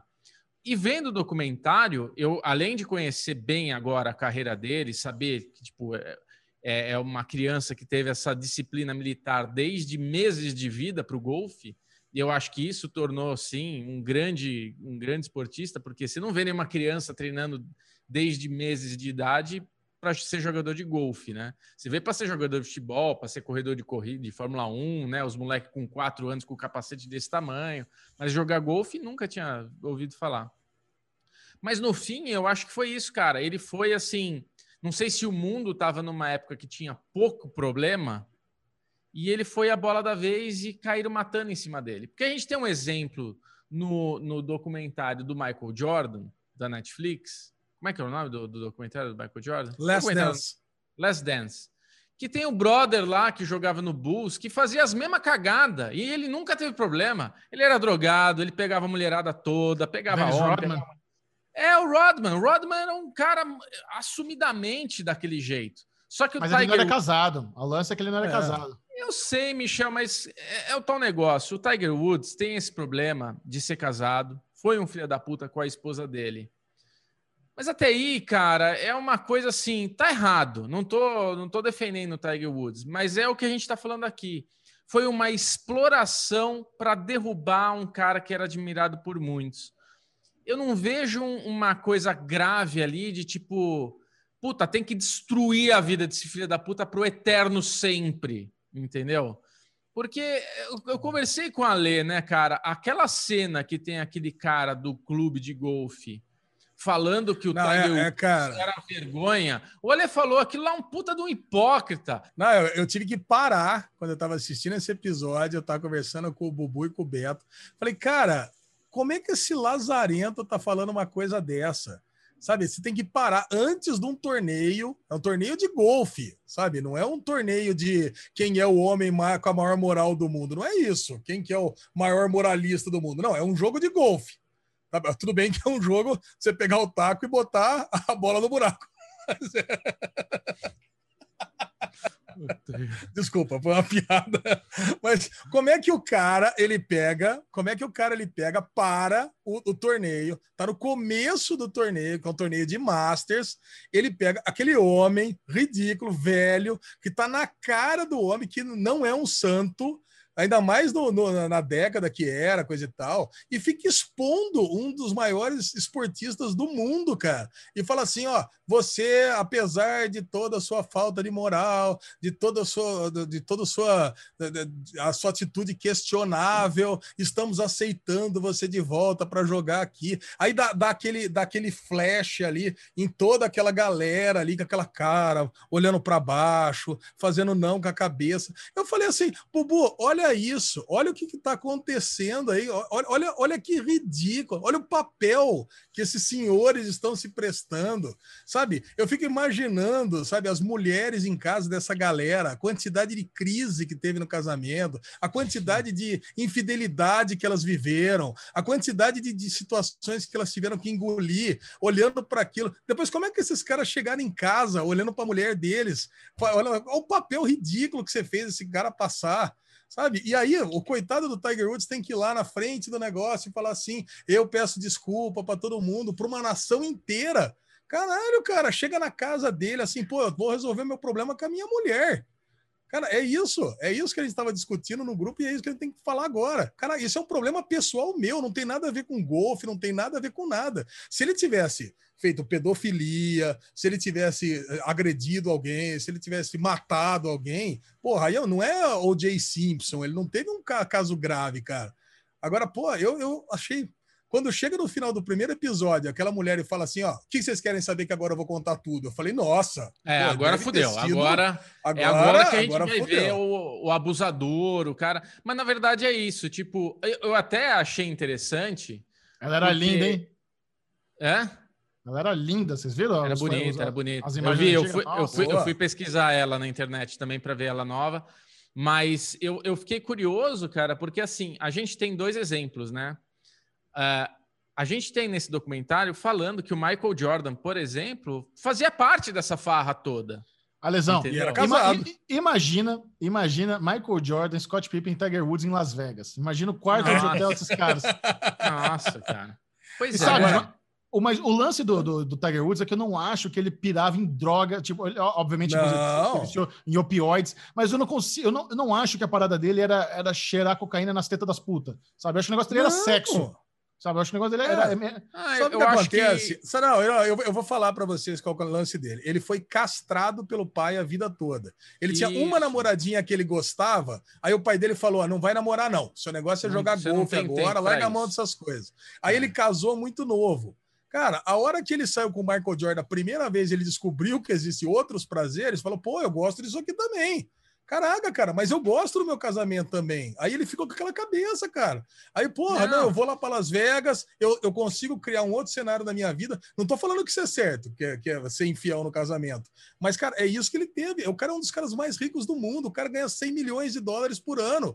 Eu vou lá uma vez por mês e faço uma festinha lá com uma menina, outra, tanto que ele, que ele criava narrativas com as com as prostitutas que ele, com as garotas de programa que ele, que ele contratava. Não era simplesmente vou pegar aqui uma menina qualquer na rua e vou levar para o quarto. Não, ele fazia com que as cafetinas criassem narrativas inteiras, teatros inteiros.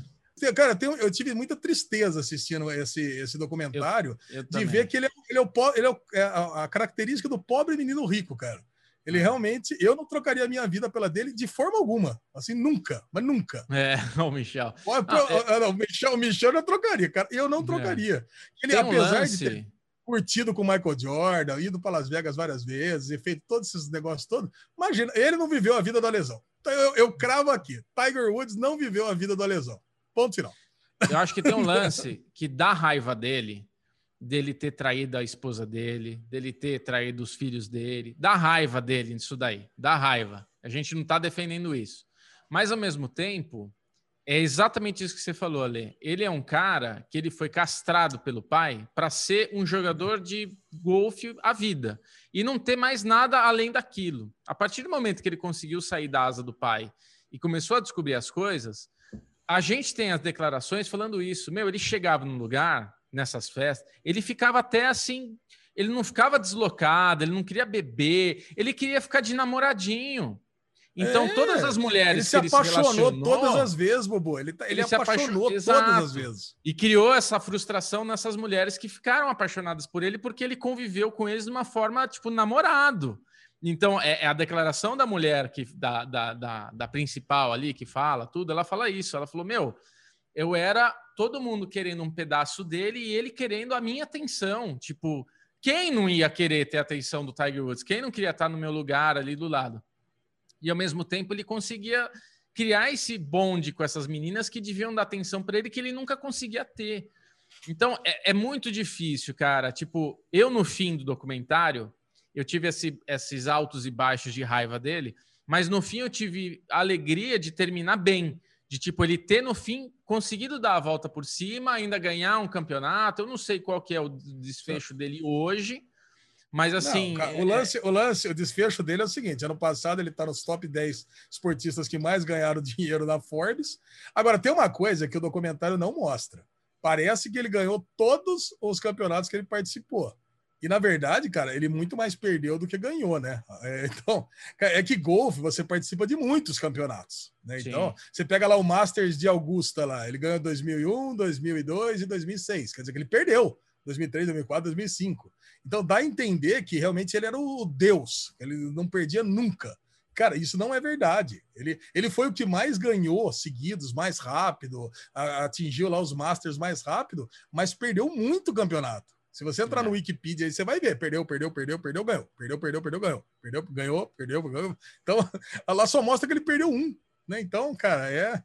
Mas agora, ele era agora, ele gênio, ainda né, Lá mostra os ele teve o momento flop dele que mostra assim.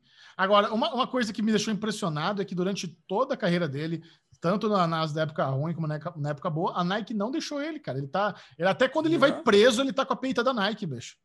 É, mas você sabe que eu me questionei, eu me questionei isso. Será que hoje a Nike não abandonaria ele? Hoje, no momento Mas é recente, cara. Ele, ele, ele teve esse comeback em 2019. É. 2019. Não, não, 2017. o comeback dele 2017. É, mas a não, treta ele jogou foi... agora, depois da, da, da, da, cirurgia na, na espinha dele, é 2019. Não, ele é ganhou o Masters em 2017. É... O último Masters que ele ganhou foi em 2017. Não tô falando que ele ganhou, eu tô falando que ele voltou ah! a jogar em 2019. Então ele tá ah, com o Nike. Sim. É, Michel, mas a treta. E, nós já estamos na fase do cancelamento. Sim, ah, mas, a treta dele foi mais, bem mais para trás. E aí entra ser. isso que a gente está falando. Ele não, ele não foi um cara que ele, ele fez mal para a ah, mulher entendi. dele. Né? Mas ele, ele fez mal para a mulher dele no sentido de traição, de tudo, é um bosta. Mas ele não bateu na mulher, não temos esse tipo de, de relato dele, entendeu? Ele foi pego completamente entorpecido pelos remédios lá que ele estava tomando, porque ele estava desiludido, se sentindo. Cantar livre. o hino nacional ao contrário. Cara, eu... ele tomou vai codinho, ele tomou vai codinho e andou de carro, velho. Espera um pouquinho. O cara, onde você tá? Tô indo pra Orange County, né? Tava lá em Miami, né? é, Puta, né? cara, ele botou louco. em risco as pessoas, mas não foi também um big deal também, né? O policial exagerou, né? Ah, caraca. Ah, o policial. É. é. Tiger. 90. Alexandre. 90, Bubu, eu vou dar eu vou dar 93 para Tiger, cara. Pô, achei muito bom esse documentário, cara. E gera dar... um puta num assunto legal para boteco isso aqui. É, verdade. Vou dar 85.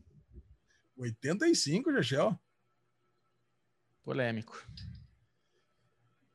Muito bem, o bloco com spoilers ainda tem um espacinho aqui para a gente comentar o segundo episódio especial de Eufória, que é essa ponte aí entre as duas temporadas, a primeira e a segunda. Durante a pandemia, os, os criadores de Eufória retornaram para fazer esses dois episódiozinhos para a gente não ficar sem. Então já havíamos assistido ao especial de Natal Ano Novo com a Zendaya lá algum, algumas semanas atrás e agora nós tivemos aí o especial com a Jules.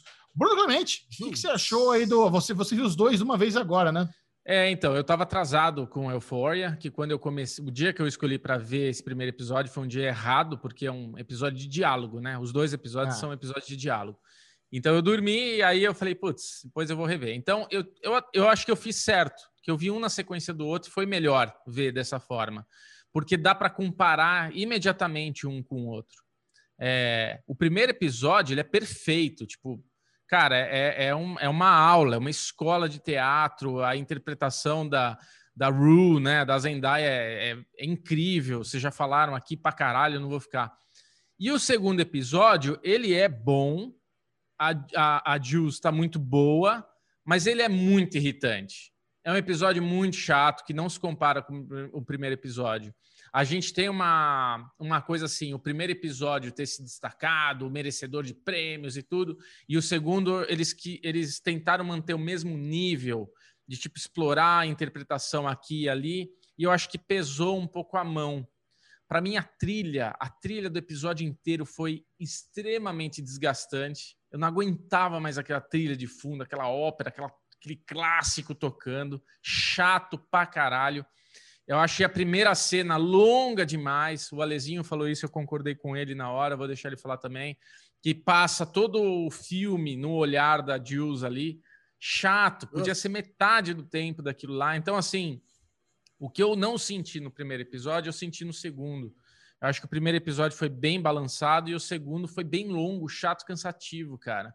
Mas foi legal para no fim no fim do episódio, pelo menos, eu falei: caralho, faz todo sentido tudo que aconteceu. A gente não viu o lado da Jules, tudo que aconteceu para Rue ficar daquele jeito, a gente não entendia o comportamento. Mas, assim, eu achei um pouco também muleta para a segunda temporada. Não sei se sentiram isso. Tipo, vamos tentar fazer aqui um contexto para a segunda temporada a partir daqui, porque não tinha isso na primeira temporada. A Jules era aquela menina daquele jeito, de tal, não sei o que lá, tava em outra vibe da Rue. E agora eles tentaram fazer esse episódio para deixar meio as duas na mesma sintonia e a gente começar uma segunda temporada diferente. Então, não, não sei qual foi a percepção sua, Michel Arouca e Alexandre. Fala aí, Lesão, o que, que você achou? Cara, eu tô meio, eu tô meio na mesma vibe que o que o Bubu, viu, cara? Porque eu lembro da Cold Open da, do episódio da Rue, que é, puta, já tem aquele aquele vislumbre dela, né, que ela tá dando aquela aquela cheirada no começo ali. Você fala, caralho, cara, puta, vai ser muito bom. E o episódio inteiro passou em cinco minutos, apesar de ser um episódio de diálogo inteiro. E esse, cara, foi um episódio cansado. Para mim foi um episódio cansativo. A gente entende por que, que tinha que ser dessa forma, que foram episódios gravados na pandemia. Então gente já sabia que ia ser episódios que vão ser episódios de take único, lá de cenário único e tal. Achei interessante a escolha de ser um, um episódio de terapia. Isso tudo achei ótimo. Mas, cara, a história lá, a, a, justificativa, não sei se é porque a gente torce pela. Eu torço mais pela Ru do que pela, pela Jules, Cara, mas eu não sei. Eu, eu, eu até comprei a ideia da, da, da, história da Jules, coisa e tal, do medo que ela tem da, da, da Rue é, se tornar uma dicta de novo, e por isso que ela abandonou, e toda a história com a, com a mãe dela. Cara, mas eu não sei. Eu, eu, eu me senti cansado com esse episódio. Eu falei, caraca, dá, dá vontade de pular uns pedaços. Eu falei, meu, caraca, eu não, eu não, eu não tô aguentando isso aqui, cara. Eu, eu realmente eu o que eu gostei foi do twist no final, de saber que esse episódio vem antes do outro. Isso que eu, isso, a única coisa que eu fiquei realmente surpreso, saber que ela tá de volta na, de volta na série, né? De, novo, de volta na cidade. Que, e você, Gegel, o que, que você achou da. Cara, eu acho, a minha opinião acho diverge um pouco de vocês. Eu achei esse episódio, sabe, um, um lindo balé cinematográfico. Eu, eu, acho que tudo ficou tão bonito, é uma dança tão bonita. Você vê aqueles diálogos na terapia, a trilha, tem uns posicionamentos de câmera que me deixou muito impressionado. Tem uma, tem uma cena que a câmera tá assim por trás uh, da Jules, aí a terapeuta pergunta o que, que ela sente pela Ru, aí a câmera roda, aí você vê o solzinho da janela, quando ela tá de frente para Jules, ela abre o um sorriso, sabe? Você, eu, eu, fico muito impressionado como essas meninas conseguem entregar esses textos, sabe? É. Tanto a, a, Zendaya quanto a Hunter Schafer, o trabalho que elas fazem é, é tão, é tão natural, para elas é um pouco exagerado, eu acho que no, o roteirista, ele é, ele é, ele é, obviamente, ele é muito mais velho que elas, então você nota que existem palavras e frases e argumentos que eu acho que está um pouco acima da idade delas. É muito eloquente, é muito inteligente, elas, elas soam muito sábias nos dois episódios. E eu acho que isso é um, é um reflexo do roteiro muito inteligente, sábio, que é do, do, do Sam Levinson, que, que faz a série. Mas, de qualquer forma, acho que só a entrega dela já compensa essa discrepância um pouco aí do que eu acho que elas seriam capazes de articular mentalmente e verbalizar com o que a gente vê ali nas, nas performances dela. Então, eu fico muito impressionado. Eu achei que ficou muito legal a quebra musical que tem também. Nos dois episódios tem essa quebra musical. Acho que, como é um episódio muito de diálogo, para não cansar eles fizeram, usaram essa mesma técnica nos dois. Então, quebra, aí tem aumenta a trilha, aí ela tem aqueles, aquelas, aquela sequência lá de sexo com, a, com o rapaz, ele tá rodando, ela mandando as nudes. Eu acho tudo muito artístico, sabe? A forma como os, os slow motions, os flashes, a trilha, a, é sombra embaixo da porta, sabe? Eu acho tudo muito. Eu, eu, eu, eu, fico. Dá um trabalho, é um trabalho que dá orgulho de ver, sabe? O nível de, do audiovisual que, que o Fora consegue entregar pra gente. Então, eu,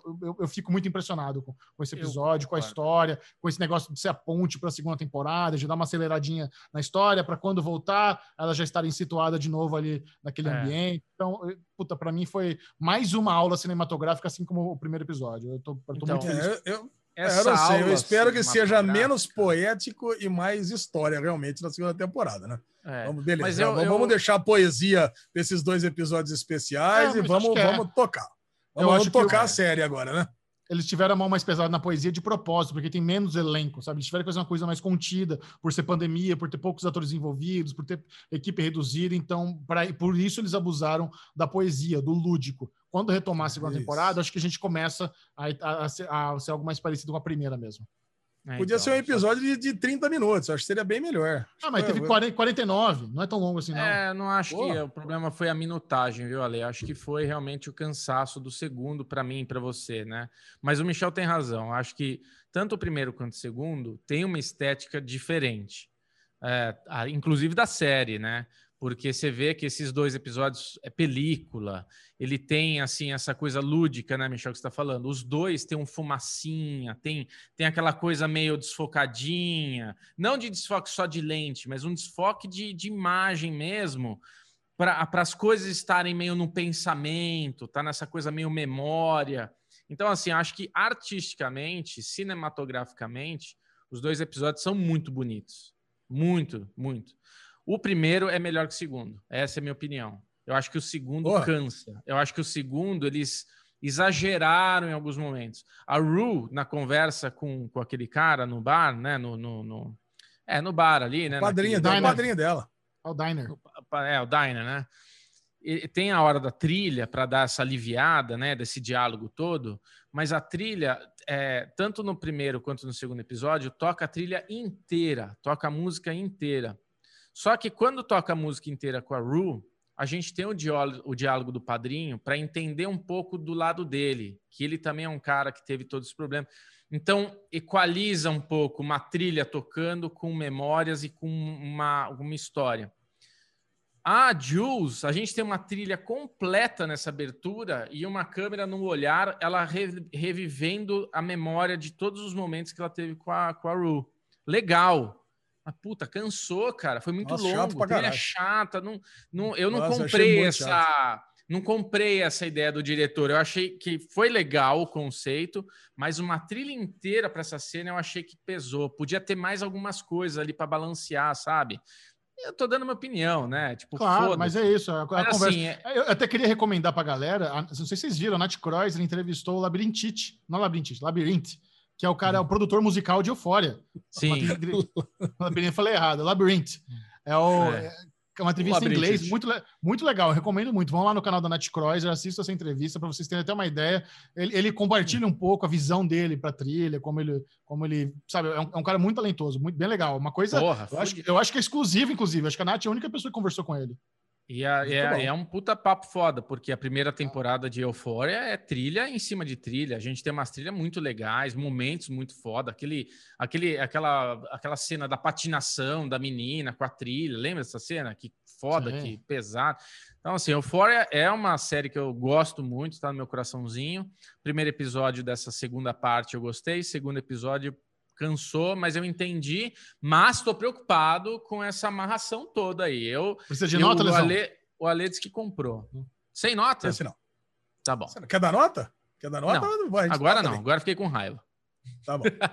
O Levado Cast está quase acabando, mas vai começar agora aquele bloco que é o mais aclamado desse podcast maravilhoso, que é o Dirty Real, um bloco Tira a dedicado mão, Bubu. Uh, aos reality shows.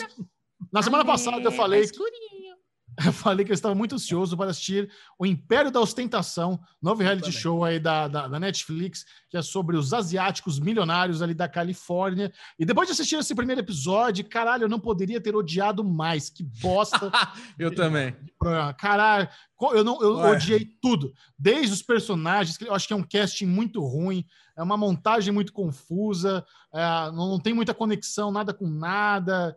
A gente não tem, a gente não sabe, não, não tem muito apreço por aquelas pessoas, talvez por não conhecer. de- acho que é mal explicado da onde vem o dinheiro deles. Aí tem o Parasita lá, o cara que é, que é o ator pobre que tá no meio dos milionários, só fi- fitando roupa dos outros. Então, não sei, eu, eu, eu achei uma bosta assim, não pretendo ver mais nada além do primeiro. Eu, Ah. Cara, eu, eu, eu terminei irritado. Falei, caralho, como é que pode um programa que tinha tanto potencial ser tão ruim? Eu não sei se melhor, né? A Michel, a partir do 4, fica foda-se. É. Não, quero, não, É. não, não tenho.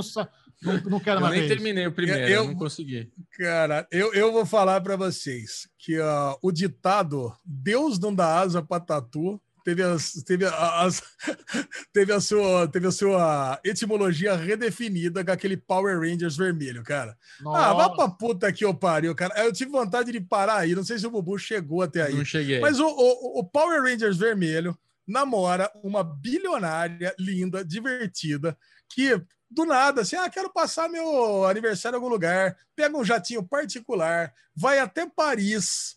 É do Calma. nada. O cara tá Nada, lá de calma. chupinzão. Eles Cara. não foram de jatinho, eles foram de Air France, eles foram convidados pela outra bilionária. É, Dane-se. Cara, cara, eu tô pegando a vida dele. A vida dele é: tô aqui sem fazer nada, vou num dos restaurantes mais chiques de Paris e dane-se. Do nada, vai lá. Aí ele tá lá pro jet lag, deixa no hotel cinco estrelas, só porque a mina dele foi lá fazer umas compras, o cara acorda estressadinho. Não, cara, se sou eu. Nossa. Cara, se sou eu, eu juro por você. E a mina, a, a mina dele bota no, no Viva Voz, tá o cara. É, você tá querendo o quê? Me largou aqui sozinho. Pô, cê, e se fosse comigo, você ia achar o quê? Cara, se eu sou ela, eu faço o seguinte, ó.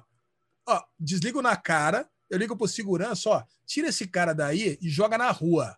Quer é nem saber mesmo, como ele vai voltar é para casa. É aí se aí. fuder. Cara, puta cara, pau no cu. Ainda depois tem que levar lá pro jantar, ficar aguentando birrinha, biquinho. Ah, vá pro meio do inferno. É o ator cara. que faz o Power Ranger vermelho? O que, que é? Uhum. É, é o ator ah, que faz o Power Ranger trouxa. vermelho.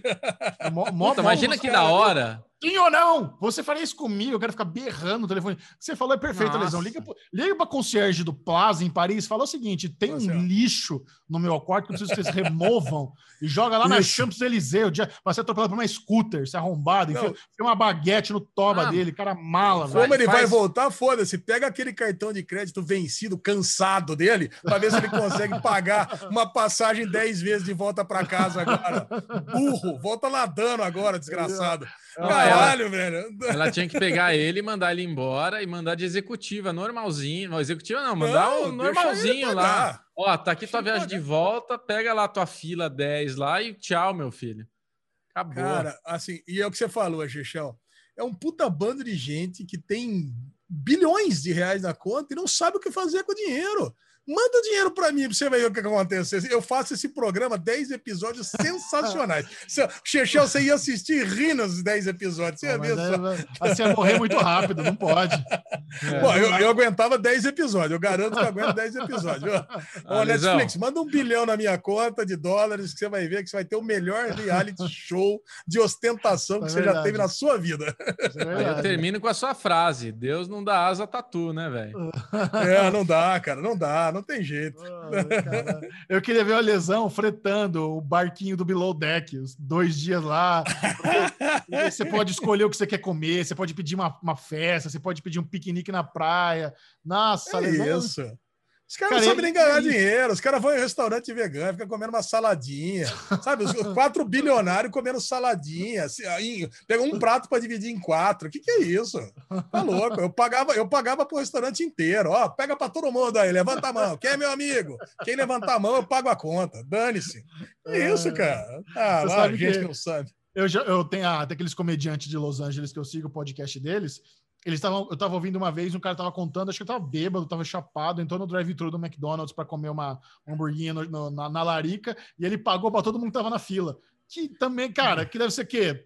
13 dólares pagar drive-thru de McDonald's para 4K, mas é isso. Os caras têm uma mini ostentaçãozinha aí, que, é, que, eu concordo. É legal se fosse você. Agora, por outro lado, se tivemos um reality show decepcionante, tivemos o retorno do maior reality show brasileiro, que é o Big Brother, que voltou para sua 21 edição, depois do estrondoso sucesso do ano passado, onde eles trouxeram famosos para participar da, da casa. E esse ano foi a mesma coisa. Então temos o camarote, que são os famosos, e temos a pipoca, que são os populares. Alexandre Bonfá, você que nunca havia assistido o reality show, nunca assistiu o Big Brother, decidiu dar uma chance e deu play aí nos dois primeiros episódios dessa temporada. O que, que você achou? Para não dizer que eu nunca tinha assistido, eu assisti o primeiro, do Bambam, e assisti o quarto, né? Do, do, do, do chefe de cozinha lá com a Manu e coisa e tal. Isso. E nunca mais, nunca mais tinha assistido Big Brother e tava todo orgulhoso de mim mesmo, que eu tava passando batido também nesse. Ok, já ia conseguir. Até tuitei disso, mas, cara, teve uma galera lá respondendo no Twitter: não, Lesão, vai lá, é divertido. Agora tem narrativa. Cara, e me bateu uma insônia essa madrugada e tô lá, né? Ah, vou assistir o primeiro episódio só para colocar lá na minha thread de pilotos que eu assisti esse ano, coisa e tava assistindo só na Globoplay, né, que nem eu falei. Na Globoplay, cara. E aí, cara, eu vou falar para você. E a Globoplay é legal, é legal porque além de ter os programas, tem os trechinhos, tem os cliques, tem o um negócio. Eu falei, ah, vou assistir esse primeiro. Cara, e assim, você não consegue largar essa merda, cara. Eu vou falar para você. Você não larga, porque e vai amarrando uma cena na outra, na outra, na outra, aí acaba na prova. Aí eu falei assim: ah, já que tá na prova mesmo, vou ver o segundo, que eu quero ver quem ganhou a prova. Aí depois da prova vai ter a união da galera que tava na outra casa nessa. Aí acabou. Aí acabou quase que eu emendei ainda no ao vivo. Eu falei, ah, agora eu vou ver no ao vivo também, foda-se, não vou nem dormir. E, pô, não quero nem gravar derivado mais, Dani, se vou ficar assistindo isso aqui. Vou, vou, vou entrar no ano sabático aqui, não quero mais trabalhar, me dá mais disso. Pô, me mete soro na veia não quero nem dormir mais. Vambora. Bem-vindo. É, agora, é essa pegada. Agora eu, tenho, agora, agora eu tenho muita coisa para falar. Quero falar de, de Big Brother. Manda. E eu tenho. A, a primeira coisa. Ah. Cara, eu tinha implicância com, com o Big Brother do ano passado, ano retrasado, Puta porque minha, a galera categorizava, categorizava, categorizava os personagens em grupo do macho escroto, grupo do, da galera é, que, que, dos nossos favoritos que vão ganhar, grupo de não sei que lá, grupo das minas chata, grupo disso. Cara, esse esse Big Brother, não sei se está diferente, o Chechel vai poder falar, que já é um hard user do negócio. Eu vi um, um grupo completamente heterogêneo e de um monte de gente legal. Um monte de gente legal, cara. Eu, assim, ou, ou tem um monte de gente, assim, ou eu simpatizei com o cara, ou eu não, ou eu não conhecia ainda. Não tem ninguém ali que eu falei assim, porra, esse cara aqui é o mala, ou essa mina aqui é uma chata. Cara, eu gostei de todo, todo mundo que eu vi ali, eu, eu simpatizei de uma forma ou de outra. Eu não sou muito referência, porque eu também simpatizo com quase todo mundo, mas, cara, eu gostei de uma porrada de personagem ali. Lógico que tem um ou outro que eu gostei mais. Mas eu sei, eu quero. Então eu pergunto para Chechel, que é o nosso expert do assunto. Mudou do ano passado para esse ou não, Chechel? Alesão, a primeira, a primeira semana de todo Big Brother é como se fosse o primeiro date com Power Ranger vermelho. No começo, é coisa mais linda. Você vai entregar o seu melhor, o seu bom humor, o seu cavalheirismo, uh, sabe, o seu coração. Anos depois, mês depois, tá mandando tomar no cu, tá berrando com a sua mina. É assim que funciona o Big Brother. Essa primeira semana, onde a galera tá se conhecendo, tá se sentindo, ainda é realmente uma coisa unida. A galera tá. Você vê, na, na madrugada de ontem, o Fiuk estava promovendo abraço grupal. Estou há um ano sem sair de casa, não abraço ninguém, vamos abraçar todo mundo junto e chora. E com certeza, na versão que eles vão fazer editada hoje, já vão botar a trilha sonora do Fábio Júnior de fundo, no slow motion, com a galera pulando, se abraçando. Então, vai criar narrativa. Então, no começo, é comum, ainda mais que eles, a casa se juntou agora, né? Porque tinha uma segunda casa, com os seis lá que foram salvos pelo público, eles entraram na casa principal. Então, tá muito no comecinho galera tá se conhecendo. Não deu tempo ainda de eles odiarem aquela Fio Cat que não cala a borra, por exemplo. Aquela mina é insuportável. Ah, que legal. Legal. Nossa, vai chegar um momento Juliette, onde Juliette. A, a, galera não vai aguentar mais ouvir a voz dessa menina, que ela não cala a boca e ela é stalker do é. Fiuk. Sabe? Vai chegar um momento que a gente já está assistindo, já está de saco cheio, e a galera que está convivendo vai notar isso. Então, daqui a pouco vai ter o cara que ronca, vai ter o cara que come na hora errada, vai ter o cara que peida, vai ter o cara que fazer comentário homofóbico, o cara que fazer comentário racista. Então, isso vai acontecendo em breve. Aguarde. eu, eu tive eu, eu, tenho a melhor, eu tive a melhor solução para o dilema da galera que estava na casa confinada, a, a casa dos, dos, imunes, sabe? Dos seis ali. Eu, eu tinha a melhor solução para os seis ali, se eles contavam ou não contavam que eles iam é, indicar alguém para paredão. E você vai concordar comigo, que eu, eu sei que você curte esse jogo também. Por eu, isso, se fosse aliás, seis. Eu, eu tô adorando o Projota. Projota inteligente, estrategista. Ele é, ele é o tipo do cara que eu gostaria de ser se eu tivesse no Big Brother. É. Um ligado, antenado, firmeza, mas ciente do jogo. Vai, continua. Se eu, não, se eu fosse, se eu tivesse ali no lugar do Projota, não sei como ele não teve essa ideia, mas eu teria feito o seguinte. Cara, toda semana alguém vai e indica alguém pro paredão, certo? Que é o certo. líder. O líder indica alguém pro paredão. É. Então, cara, como isso já tá dentro do, do cerne do jogo, eu faria o seguinte Vamos fazer um sorteio entre nós seis, ali dentro da casa. Quem ganhar, escolhe sozinho alguém para o paredão. Os outros cinco ficam isentos de escolher. Aí você chega lá fora e fala o seguinte: ó, a regra era.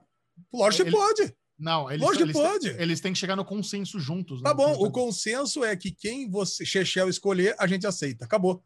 Cara, não existe uma regra contra isso. Seria sensacional, cara. Aí, beleza. Então ganhou o lá. O Boninho ia ficar puto. O Boninho ia ficar puto. Não, Mas ótimo, é vamos ideia. deixar o Boninho. Não é uma boa ideia? Mas é porque boa ideia. aí a, a Juliette Stalker lá ia ganhar, por exemplo. Ela define, os outros cinco ficam de boaça com todo mundo. E aí, cara, vocês eles chegam lá, saem e um só escolhe. Como é só um que escolhe, não tem peso nenhum. Ah, foi o Chechel que escolheu. Foi a Juliette Stalker que escolheu. Ah, é mais uma para escolher Mas só, eu não tá acho. certo. Mas é, aí, aí que tá. No começo, a galera tem muito medo de, de, de realmente virar um alvo. E, a pessoa, e essa única pessoa seria um alvo muito grande. Então, eu acho que eles não eles iam chegar a essa conclusão e não iam aceitar essa proposta, porque ninguém ia querer assumir essa bomba de querer ser o um. Quando você dilui a culpa, é muito mais fácil. Sabe? Não fui só eu, nós fomos nós seis. Ah? Então, é mais difícil de você virar um alvo na próxima semana. mas é os como- seis, cara, viram um grupo de alvo. Aí, pá, Mas é mais- lá, mas é panelinha. mas É é, melhor, é pior, é é, melhor. pior virar panelinha. Não, não Ah, é. não É- sei. É, é melhor a culpa estar diluída em seis do que estar em um. O que eu acho que eu faria é o seguinte: é, eu não acho que, que esse é um segredo que vale a pena segurar. Que eu acho que a- como se Ah, mas já não segurou, né? Já contou. Ah, eu não vi. Mas então, mas Ah, eu conclusão- vi. Eu já tô te dando spoiler já. Não, eu já vi que já bem. contou. Mas é a melhor coisa, Ah. porque, porque seis, de qualquer forma, tem mais, tem 14 lá ainda. Então, vocês, você fica uma minoria com um segredinho que os 14 vão criar birra. Então, é É, melhor. não, era para contar. É que tem que contar mesmo. Eu acho que não tem o que fazer. Sabe? Agora, Então, como escolher esse um em consenso vai ser difícil, cara. Seis pessoas chegarem num consenso para votar numa- pessoa única, tem, tem que ter acontecido alguma. O que, o que acontece é o seguinte: toda festa tem um twist. Toda festa tem alguém bêbado que fez uma cagada e isso vai ser repercutido nos próximos dias. Então, vai, vai sair o odiado da festa da semana. Então, provavelmente essa pessoa que fez a cagada vai ser a pessoa que vai ser votada. É sempre assim. É. Cara, Sabe? Enche, enche a cara, perde a noção, fala merda, faz merda, toma, toma estalecada porque caiu na piscina com o microfone, a galera fica puta, aí já vai ser esse o trouxa que é votado. Normalmente é assim que funciona. ah, vamos ver, cara. Eu sei que eu gostei. Não dá para ficar assistindo todo dia, né? Isso que, é- isso que é foda, Ah, né, cara? Não, não, não dá, não dá. É muito Curtinho, tempo. Tempo- não, os episódios são de 20 Não. minutos depois, é tranquilo. Não é. Bom, eu não sei. O primeiro foi de uma hora e meia, Sim, o segundo foi de 50 minutos. isso, mas se durante for- a semana é mais curtinho. Se for 20 minutos, dá para assistir. Agora, É. se for de, de- se for de 50 minutos todo dia, não dá para assistir, não. Não, não, Aí não. é- É tranquilo. Ah, os, então- os- os longos são, porque não tem ao vivo todo dia, os longos são os ao vivo. Então nós tivemos a introdução, aí tem a votação do paredão, tem a eliminação, esses ao vivo são mais longos. Mas durante a semana é só um recapzinho editado ali, bem, bem facinho de ver. Ah, beleza. Então, o Chechel tá torcendo pro Projota, pro Fiuk. Cara, eu, adorei o Fiuk. Eu acho que ele, ele, esse, ele vai ser um dos protagonistas dessa edição. Eu acho que ele é um menino assim que, por enquanto, transmite ser super coração. Ele tem os- as inseguranças dele, que ele é muito. Ele tava falando que ele não sai de casa, que ele é muito na dele, que ele não é de ficar de pra balada, de pra putaria, que o negócio dele é trabalhar e ficar em casa. Então, eu acho que esse cara vai ser uma surpresa nessa edição, o Fiuk. É, você Ah, sabe vai, que, com certeza. entre os famosos, quem você acha que é uma- a pessoa mais relevante nas redes sociais, que tem mais seguidores? Ah, tem um de aposta? 20 milhões, né? elas falaram, falou lá, tem uma pessoa de 20 milhões lá, é uma, Cara, uma a Vi- influenciadora, a né? VTube tem 16 isso é. milhões no Instagram. Ela, eu acho que o É. Fiuk tem 1 milhão e 3. Ela tem 16 Caralho. milhões. É absurdo. Caralho. Não, a, a, a VTube eu, não- eu nem olho pra ela quando ela entra em cena, porque, cara, não dá pra olhar pra uma menina daquela semi-nua que tem idade da minha filha, né? Então, ela, ela entra, eu olho pro outro lado. Essa menina, ela tá, ela tá de moletom o tempo inteiro. Ah, sei lá, né, cara? Mas eu- quando apareceu os vídeos dela, né? A, a apresentação dela, é muito É. nova, tinha que botar gente mais velha, Xixão.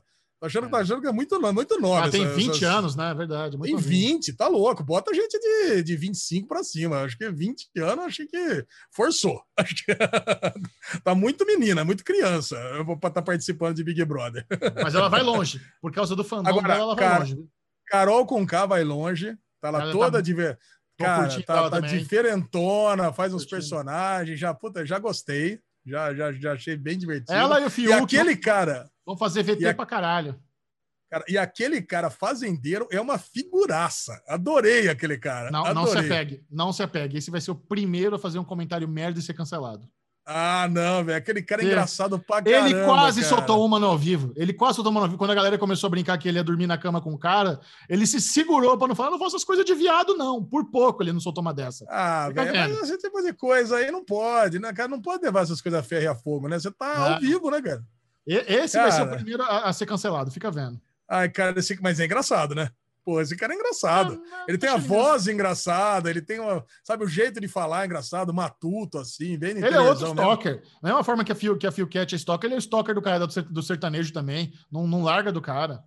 O, o Rodolfo, não sei o quê, né? É. Cara, e tem uma coisa que eu, eu- eu adorei, né? Porque eu não conhecia nenhum famoso. E a galera lá também não, né? Quando entrava lá, e aí, você é camarote pipoca. Nossa, eu ia Eles também passar não se ver- conheciam. Eu ia passar vergonha. Acho que eu só conhecia a Carol com K só. É a única que eu iria conhecer. Ah, e a, e a não Ca- conhecia, né? a Carla também, a outra galera me lembrou. Puta, verdade, ela fez Tiquititas, eu lembrar dela assim.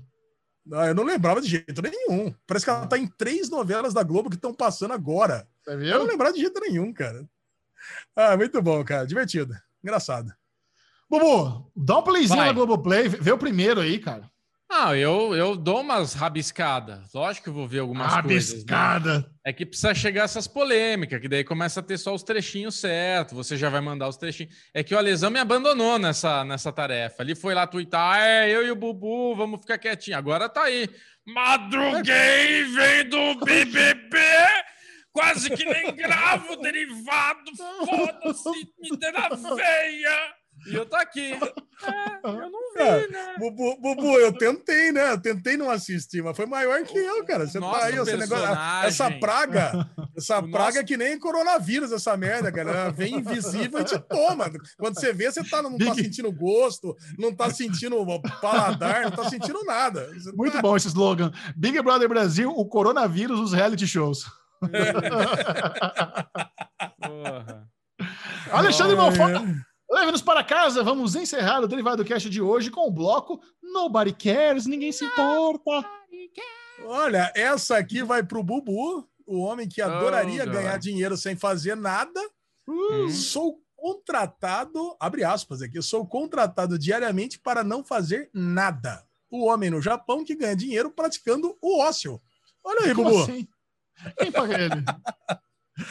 Se você já se perguntou muitas vezes qual o seu papel nesta vida e ainda não conseguiu encontrar uma resposta, não se envergonhe. Provavelmente sua melhor aposta é não fazer absolutamente nada.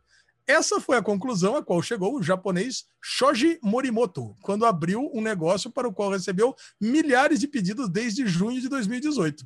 Seus serviços são reduzidos, comer, beber, com responsabilidade, claro, e dar respostas simples. Nada mais.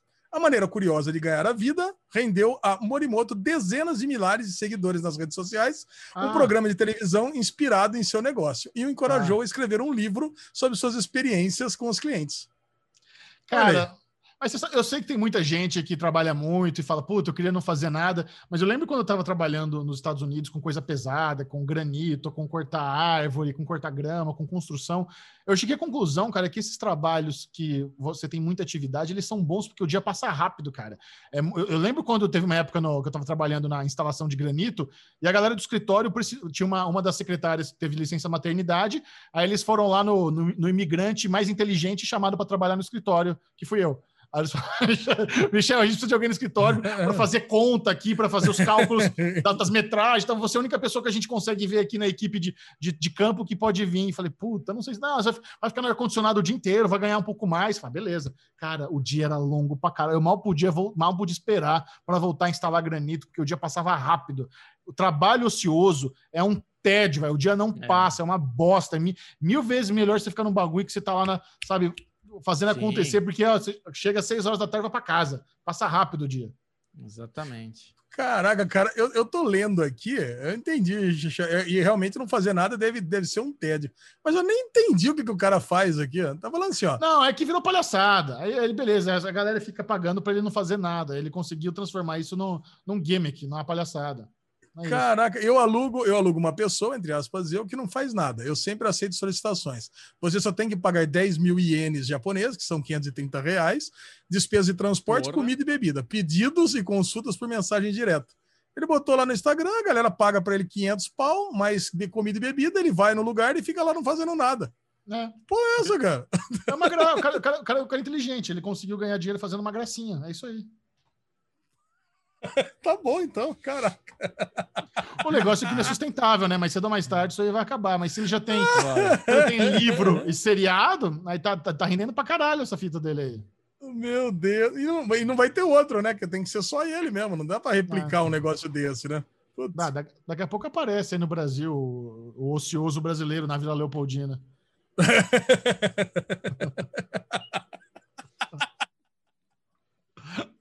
Nossa, o microfone do Ale até mutou de tão forte a risada dele. Alguém passa mal, né? Ah, ninguém passa mal, todo mundo passa bem, né? Porque a galera paga quinhentão lá para ele não fazer nada, aí ele ganha Muito quinhentão para não fazer nada e tá tudo certo. Bruno Clemente, compartilhe com a turma suas redes sociais. Quem quiser mandar aquela DM, aquele tweet cremoso para conversar com você durante a semana, como faz? Bclemente22 no Twitter, Bclemente22 no Instagram. Mas Ale Bonfá tá lá, aceitando 530 reais no. Aonde, Ale?